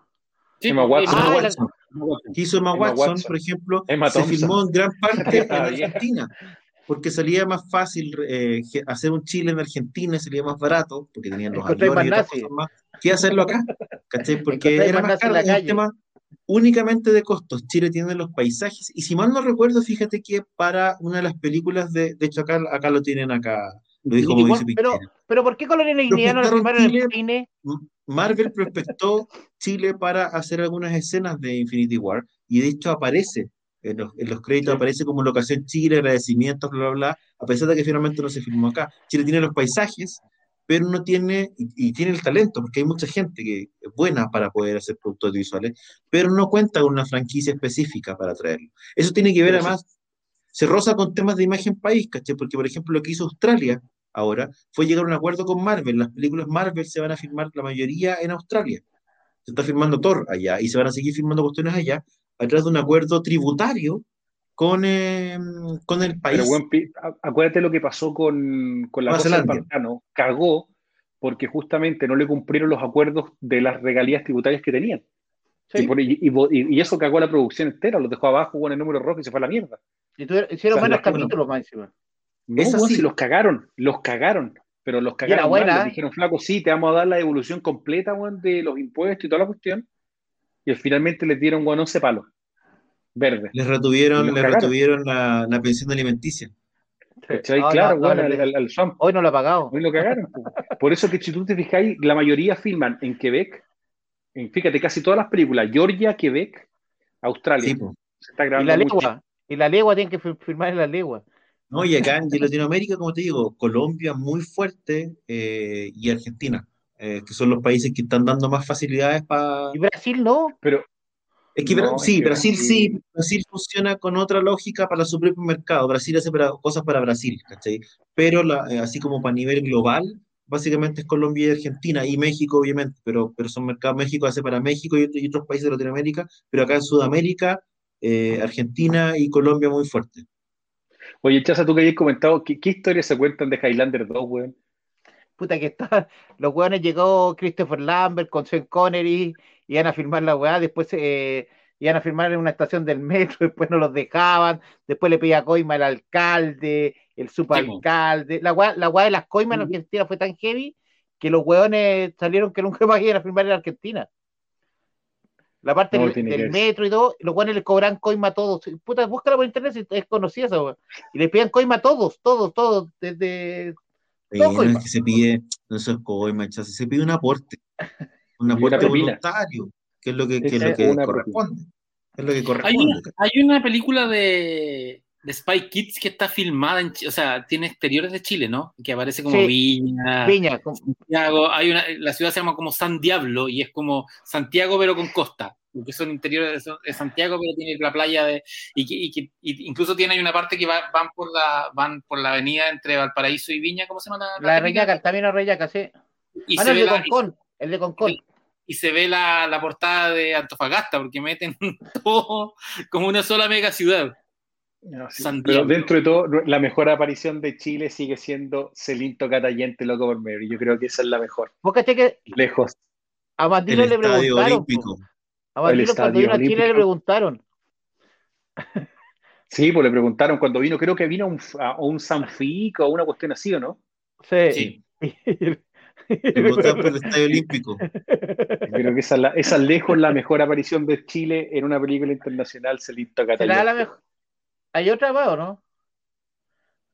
Que yo me acuerdo. alguna, hay alguna otra, pero, pero yo creo que la historia de lo que pasó con James Bond probablemente no es difícil que se supere. Un alcalde entrando No, en auto a un set de rodaje para parar la cuestión porque no quería que en su pueblo eh, pusieran un set que dijera Bolivia. eh, Mira lo que comenta de mi. Río, lo que comenta Sí. Mir, ¿sabéis por- y sabéis que tiene sentido. Mira, yo, yo fui hace un par de años atrás, al, justamente fui al, al- al- a la mina, ¿cachai? Yo no, donde estaba los 33 y toda la cuestión. ¿Y aquí Eh, fuiste esa es weá? súper, Bajaste. ¿A weón, qué ¿sabéis qué? Puta, porque obviamente es un lugar histórico, de una otra manera, weón. Si esto hubiese pasado en Estados Unidos, sacan los tres- 33 weones vivos de abajo, compadre, y te hacen un, un Disneylandia, compadre, allá al lado, weón, basado en los mineros, vía la experiencia, entienda, weón, lo que quieran, ese tú- 33 te días. ponen, tú- te ponen un cinco Ah. Starbucks, weón, dos puestos completos, lo que queráis. Acá nos sacamos. para allá, weón, tú ibas para allá, teníais una casucha, había uno de los, de los mineros que estaba ahí, que en el fondo él como que se ofrecía para contar un poco la historia, por, por, puta, por, por, la, por lo que sea su cariño, y se el weón abajo. contaba, weón, el weón tenía que comprar la parafina para los generadores, ¿cachai? Para poder tener luz allá en el fondo y mostrar unos videos, ¿cachai? Una cuestión, nada, weón, nada más. Entonces, claro, tú ibas para allá, es lejos ir de Copiapó, no es fácil ir de Copiapó, al, ¿no es cierto?, a la, a la mina. Y está el hoyo, Y el hoyo para allá. No, pues está, está una réplica de la sonda que está para la cagá, ¿cachai o no? Y eh, te muestran como unos lugares y chao, sacó la weá. Pero nada, o sea, cero glamour, weón, histórico, nada, pues, Y weón, está, y nada, está el nada. baño y está todavía el baño químico, ¿no? Nada, weón, no hay nada. Es, es una weá, te juro que tú vas y tú decías, de qué chucha, ¿cómo es posible que no le hayan sacado a un cuento que lo vio todo el mundo? Todo el mundo lo vio, weón. Y la weá, ¿cachai? Ese lindo Catayente Towers. Sí, pues, weón. Construiste de nuevo a Celita Catayente. Y Weón, no, está, mejor. hay un cuadro con el que papelito que buscas- sacaron. No, no, No, está allá. nada, pues, no. Mira, acá, acá dicen, acá dice, en Jurassic Park 1 le dan a comer al Velociraptor una vaca chilena. Ese es un gran error, porque no es, cuando uno ve la película, no es que le den una vaca chilena, es una lubina, que es una merluza. Sí. Ellos están hablando de, ah, le van a dar comer, y el, y, y el señor Hammond dice, de ahora vamos a comer una lubina, una lubina chilena, que es una merluza, que es la, que, lo que comen después en el... el- Es como En la cena. para que, pa' que suene exótico le pone a Lubina. Ah, lo que pasa es que lubina suena como bobina, entonces por ahí Sí. eh, eh, se da la, La confusión de, de la vaca, pero no, pero en rigor el- el- es la comida que hacen ellos. Es como un, es como un juego entre las imágenes, como que, le, ay, qué asco ver cómo come el velociraptor, y ahí el viejo dice, bueno, y ahora va para matizar, vamos a comer una lubina. Pero una merluza, una pesca, comen una pesca, una pesca frita. Un jurel. Rico. Attenborough la comiendo jurel chileno. La gente que iba a la con cómics iba siempre a por el pescado frito de San Antonio. Sí. No, es que esa weá la pica, es que el plato culiado que te dan en esa ciudad de mierda era weón del Como que ciudad de mierda, una gran ciudad. No, pero lo digo de cariño. Puerto principal weón, tiene más pero- tráfico que Valparaíso. Sí, po. A mí me encanta, weón, pero si principal igual de que el plato de la señora esa, weón, te da un plato, weón, era para dos. Igual, tú te vas una cerveza y la weón te lo comías igual. El problema era ir al baño, que no había un baño potente, poderoso Sal de para, ahí, Pero, para- Dani, sal de ahí. Sal de ahí, hombre. Te pasaban comí- pescado completo, weón. Sí, pues, weón, te vas a Sí, hacer el pescado completo y que es medio No, animal, pues, weón. El pescado frito San Antonio es una maravilla, un tesoro No, de la el humanidad, mariscal. tesoro No, vivo. No, ese local, pero no me acuerdo cómo se llama, la tía Juanita, algo así, es conocida. Oye, están, están diciendo acá que murió Kentaro Miura. Miura, Sí, el autor de Berserker. estaba buscando, no, No tenemos confirmación al no respecto. me estáis weando. ¿Cómo se han muerto si ese no terminó el libro? Llevo 40 Ah, tomos, entonces weón. no puede haberse muerto, pues tiene que seguir vivo. Mira. Pero no, wey, No pues, está, no está confirmado, no está confirmado Puta, o todavía, estar- es como el George R. Martin, Mu- Kentaro Miu- Miura murió el 6 de mayo y lo confirmaron. Oh, la voy a cagar. Que faltar Lo, tenía, que, lo tenían en formalina, weón. ¿Qué pasó como tanto tiempo? Mira, en una película se lo Sacha? Baron Cohen y Mark Strong van a un Chile muy ordinario, dice Miguel. No sabemos qué película podrá hacer, pero Esa es la del detective. Ah, de- bueno, y, y lo. Espérate. y- otra aparición de Chile, entre comillas, cuando en la película esta I Spy, la de la. ¿Cómo se llama esta? La calle La McCarthy. Cuando vuelan en Italia, vuelan en LAN. El, el- el- esa es como la otra, también otra aparición, pues vuelan en, en la, en- en LAN, ¿cachai? Sería como otra bueno, que me el caso de, de, de Parasite, que la familia rica tiene vino chileno y lleva una caja con vino chileno, que después Eh, la, no sé por qué a la, a la, a la viña se le ocurrió hacer como una especie de campaña con eso. Oh, vino chileno en la película exitosa coreana, cuando en el fondo están quedando como el hoyo. Era, era ¿Cómo se el vino? Bicicleta. lo que tomaban los ricos en el fondo de la película, ¿cachai? Que eran como los despreciables. Bueno, Breaking Oye, Bad como nos queda, como- Ah, no, la de Breaking Bad es la mejor tiempo, aparición. Como nos queda poco tiempo, tenemos que hablar de la nueva serie de Bruce Timm que viene de Batman. Es. anuncia- y también ahí no sé si hacemos alguna, alguna pasadita rápida el Update Roads o lo dejamos para el otro, para el domingo ahora. Yo creo que para el otro, porque estamos medio cortos de tiempo. ¿Qué les parece la película? ¿Qué, qué les parece la propuesta de, de este nuevo Batman? Igual es una, una, son nombres interesantes y una apuesta un poquito sobre seguro en términos de nombre, ¿o no, Ruso? Ya decir Bruce Timm o Paul Dini, para cualquier No está persona Paul que Dini, no está Paul No, Dini. pero, pero, pero No, no, pues dice, pero ese tipo de nombres ya son nombres que uno dice ya, compro en verde, ¿cachai?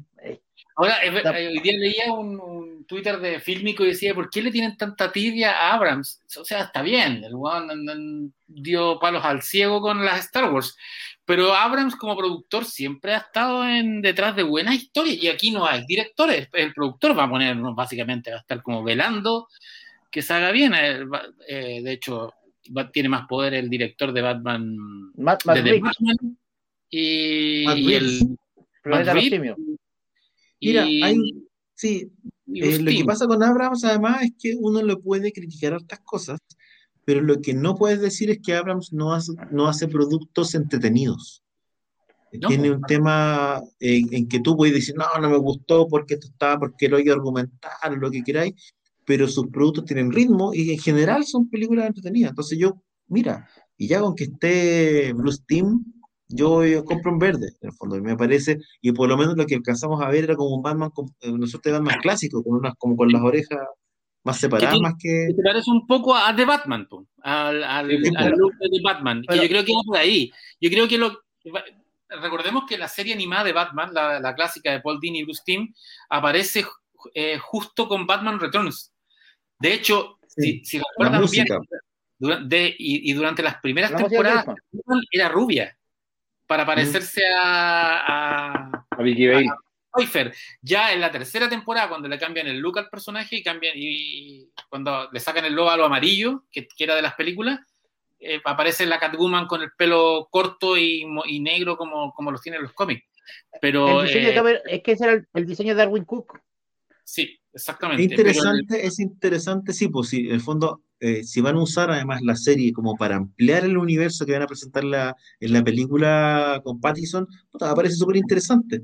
Eh, ahora es complejo amarrarte a una película cuyo resultado es incierto, eh, pero me parece que Batman por sí solo y por los nombres que están involucrados debería ser un proyecto atractivo y ojalá que bien hecho además. Ahora, ahora, o sea, Batman es, es la marca más, más exitosa del cómic. po. O sea, en el fondo tenéis que hacerla muy mal, como Joel, como Joel Schumacher, para que no funcione. A propósito, ¿vieron Pero- que hay rumores de que van a estrenar el corte secreto de Batman Forever? Sí. ¿De Batman Forever? Qué miedo. Pero En también todo que- caso, en, la- en las versiones de, de ella estaba la escena de cuando salía el Man-Bat. Y sabes que no era mala esa escena de- como de terror que copian en la de el Superman vs Batman, también la copian un poco la escena. Y el inicio Ojo. es distinto.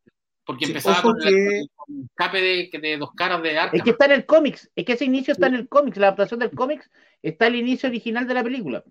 Exactamente. Ojo que eh, va a haber una serie animada también que es como Superman y yo, mi amigo Superman, no me acuerdo cuál es el nombre, que también no, no es solo la serie animada de Batman. Como el abuelo y yo. Con Lutica, No, Tiene buena- y Superman. es que- Es Mi como una serie animada tiene buena pinta. en clave, en clave adolescente, muy eh, donde eh, es, es desde la mirada de Luisa Lane.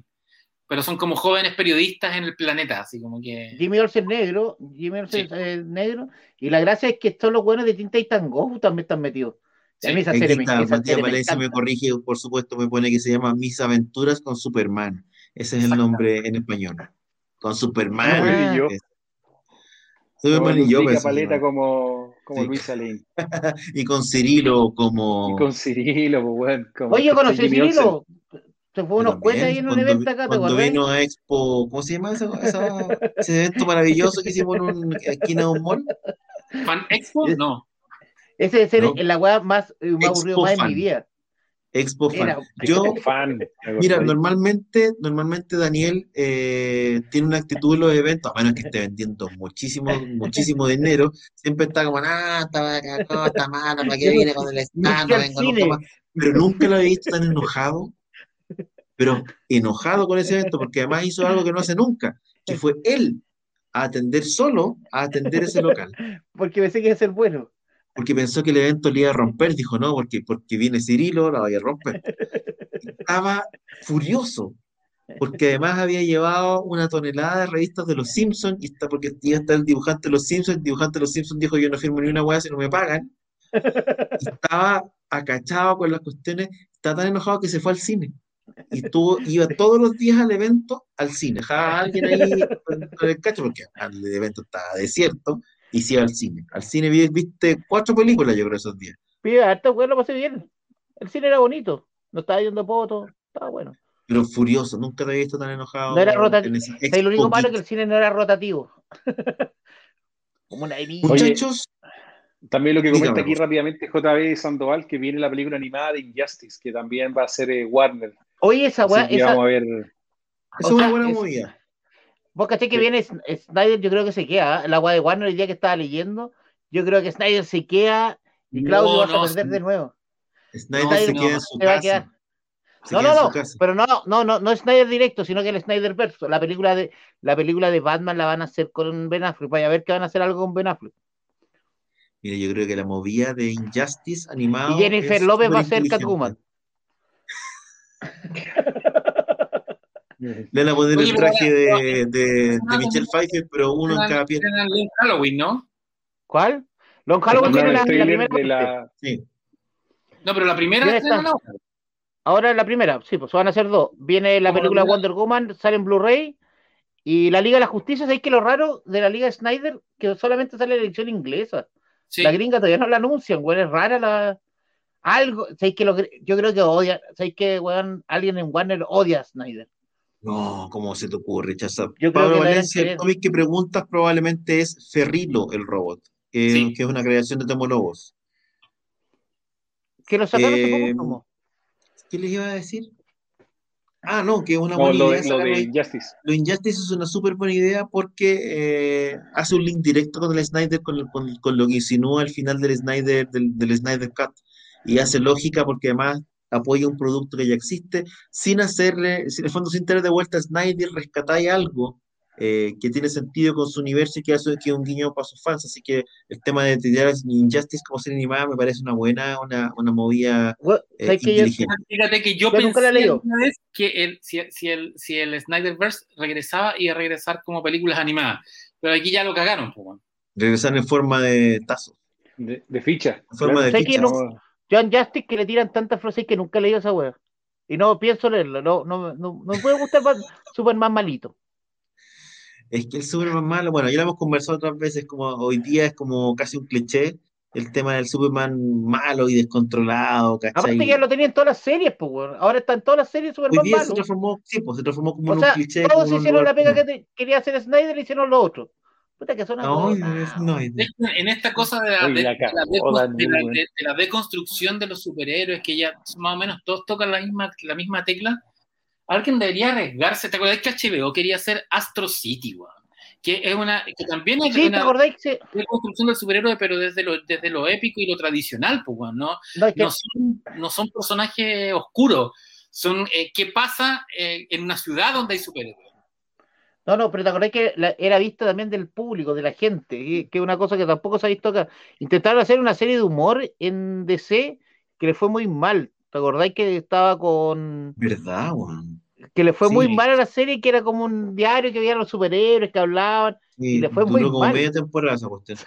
Ahora, en términos, en términos como luminosos, probablemente lo más cercano eh, debe ser lo que está haciendo CW, ¿cachai? Que tienen unos superhéroes que no son tan oscuros, ¿cachai? Y que no están tan hechos bolsa, porque en el fondo al final... Bueno, el, Superman de... El está muy buena.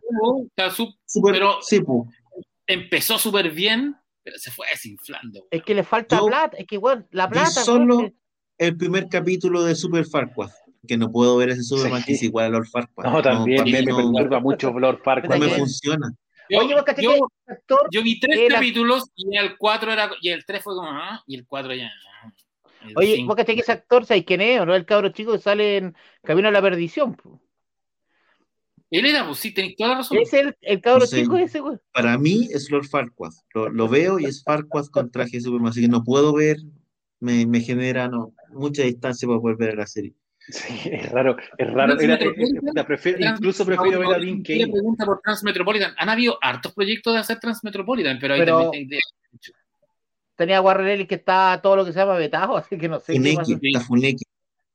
No, bueno, la, la, que, la, la, habían venía una serie de la de una de Brian Wood que, que estaba lista para filmarse. ¿Cómo se llama la, la serie de la ciudad de Nueva York? Que te acordáis que la separan de, del resto de Estados Unidos. ¿Cómo se llama la DMZ?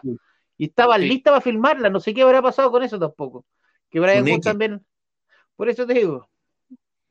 Muchachos, ¿qué les parece si dejamos esta edición del programa hasta acá? Ya llevamos bastante rato conversando y además hay que, mañana hay que funcionar, así que no podemos quedarnos hasta demasiado tarde. Eh, obviamente le agradecemos. Diga, diga Chazán, cuéntanos. No, nada, nada, que quería saludar a todos mis amigos de DC, de la DC. Ay, pensé que de DC Comics.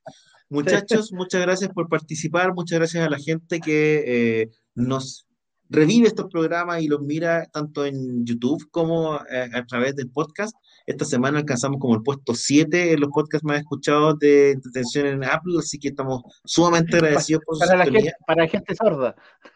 En el último, el último video, de hecho, tuvo una cantidad de views que nos dejó bastante para adentro. Increíble. Muchas gracias. Extremadamente contentos, muchas gracias a todos. Eh, nos estaremos viendo eh, probablemente el domingo en esta, esta semana. A lo mejor retomamos. Especial de, especial de Dead por nuestro querido Zack Snyder, nuestro Dios, No, Nuestro ¿Cuándo se estrena, la ¿cuándo se estrena que- Chaza? ¿Cuándo se estrena? Mañana, mañana. Mañana. O sea, Perfecto. entonces, mañana, la- mañana o el viernes de la mañana, ¿no? una de las dos, pero el viernes ya estaría Ya, pero no, pero- el Oye, y domingo, la- y la muchachos, con la película vista y llegamos a comentarla en extenso, hacemos un especial para comentar la película y lo que nos parece. ¿Les parece? Y si te gusta, Y- te ponía una, tenemos- te, te la- te ponía una polera de que diga Zack Snyder mi Dios. No. Oye, y la Le gente que me pregunta ahí también, de- no lo que sea, la Dale. gente que pregunta ahí, hablamos de Resident Evil Village también. Bueno, terminado el juego, bueno, bueno, entretenido. No es mejor, pero Es corto. ¿Está Es cortito? corto. Es cortito el juego, pero está, está bueno, está, está entretenido. Me También, hablemos de rebote de Love Robots and. ¿Cómo se Siempre se me olvida el nombre. Sí, por Love Dead, Love Dead and Robots, weón, que está muy bueno, weón. Ahí, ¿Está buena? O sea, mira, No, es- no está al nivel de la primera pero no, es el tema. No, pero Ah. tenéis dos historias que son buenas, weón. La, sí. De los pendejos, weón, está, está buena, weón. Después le puse Sí, no. Muchachos, Y hay, último. hay una, hay una historia bien curiosa porque hay una historia que se llama Hierba Alta que ya fue adaptada, que de hecho está en, Net- en Netflix como película, que es de, ¿En serio? de Stephen. Sí, pero acá ¿De está nuevo. ¿De quién es? De Stephen King. Ay, qué bueno. Mish. ¿Y pagaron? No, no, está- no, no, tiene cosas interesantes. Lo- lo- el, el cenovita navideño me encantó. Chucha, Sí. ya vamos a ver. Ya, Ese, pues, ese hay es que el, el, el entonces. viejo Pascuero, el mejor de todos. Es muy bueno. Hay que revisarlo. Sí. Que que toca. aviso para la gente que quiere participar en la preventa de Gran Guarén. eh, la estamos cerrando ahora, así que durante el fin de semana va a ser la última oportunidad. El lunes se va a la revista imprenta, hoy día no llegaron las últimas páginas coloreadas. La revista está increíble, así que eh, accioncomics.cl, échenle un vistazo a esa y otras ofertas. Y por supuesto también vayan a chasamcomics.cl para que vean Vamos a tener- Vamos, vamos a pagarle en trago a Félix, como siempre le pagamos para la firma. Vamos a comprar unos vinitos para Félix y que tengan haga unos dibujitos para Oye, vos, dedicarlo. mándame, man- me, me tenéis prometido Sandman, weón, hace como cuatro Sa- meses. Sandman lo que quise, pues, acuérdame. Ah, lo que No, salió los Sandman. Ah, verdad, Ah, pues, ¿qué pasa? Que secas. edición nueva. Pero lo de Pinochet vamos, vamos a intentar eh, arrastrar, arrastrar, arrastrar, eh, raptar a Pancho y les pagamos el alcohol como siempre. Yo, Para hagan yo cruzo la calle y llego a Chazam. Ya, muchachos. Ya, nos vemos. Nos vemos Damon. como siempre decimos, Matt Damon. Matt Damon, la Matt mejor. Damon. Matt Damon. Matt Damon. Bastian, Bastian. Hola amigos, en el programa de hoy aprendimos que no hay nada mejor que reunirnos un rato a conversar de cine, televisión, cómics y las cosas que más nos gustan, especialmente en los momentos más difíciles. Los esperamos en un próximo capítulo de Somos Legión, para más risas, sana alegría y entretención. Y recuerda que... Por el poder de Grayskull, tú también tienes el poder. Hasta la próxima.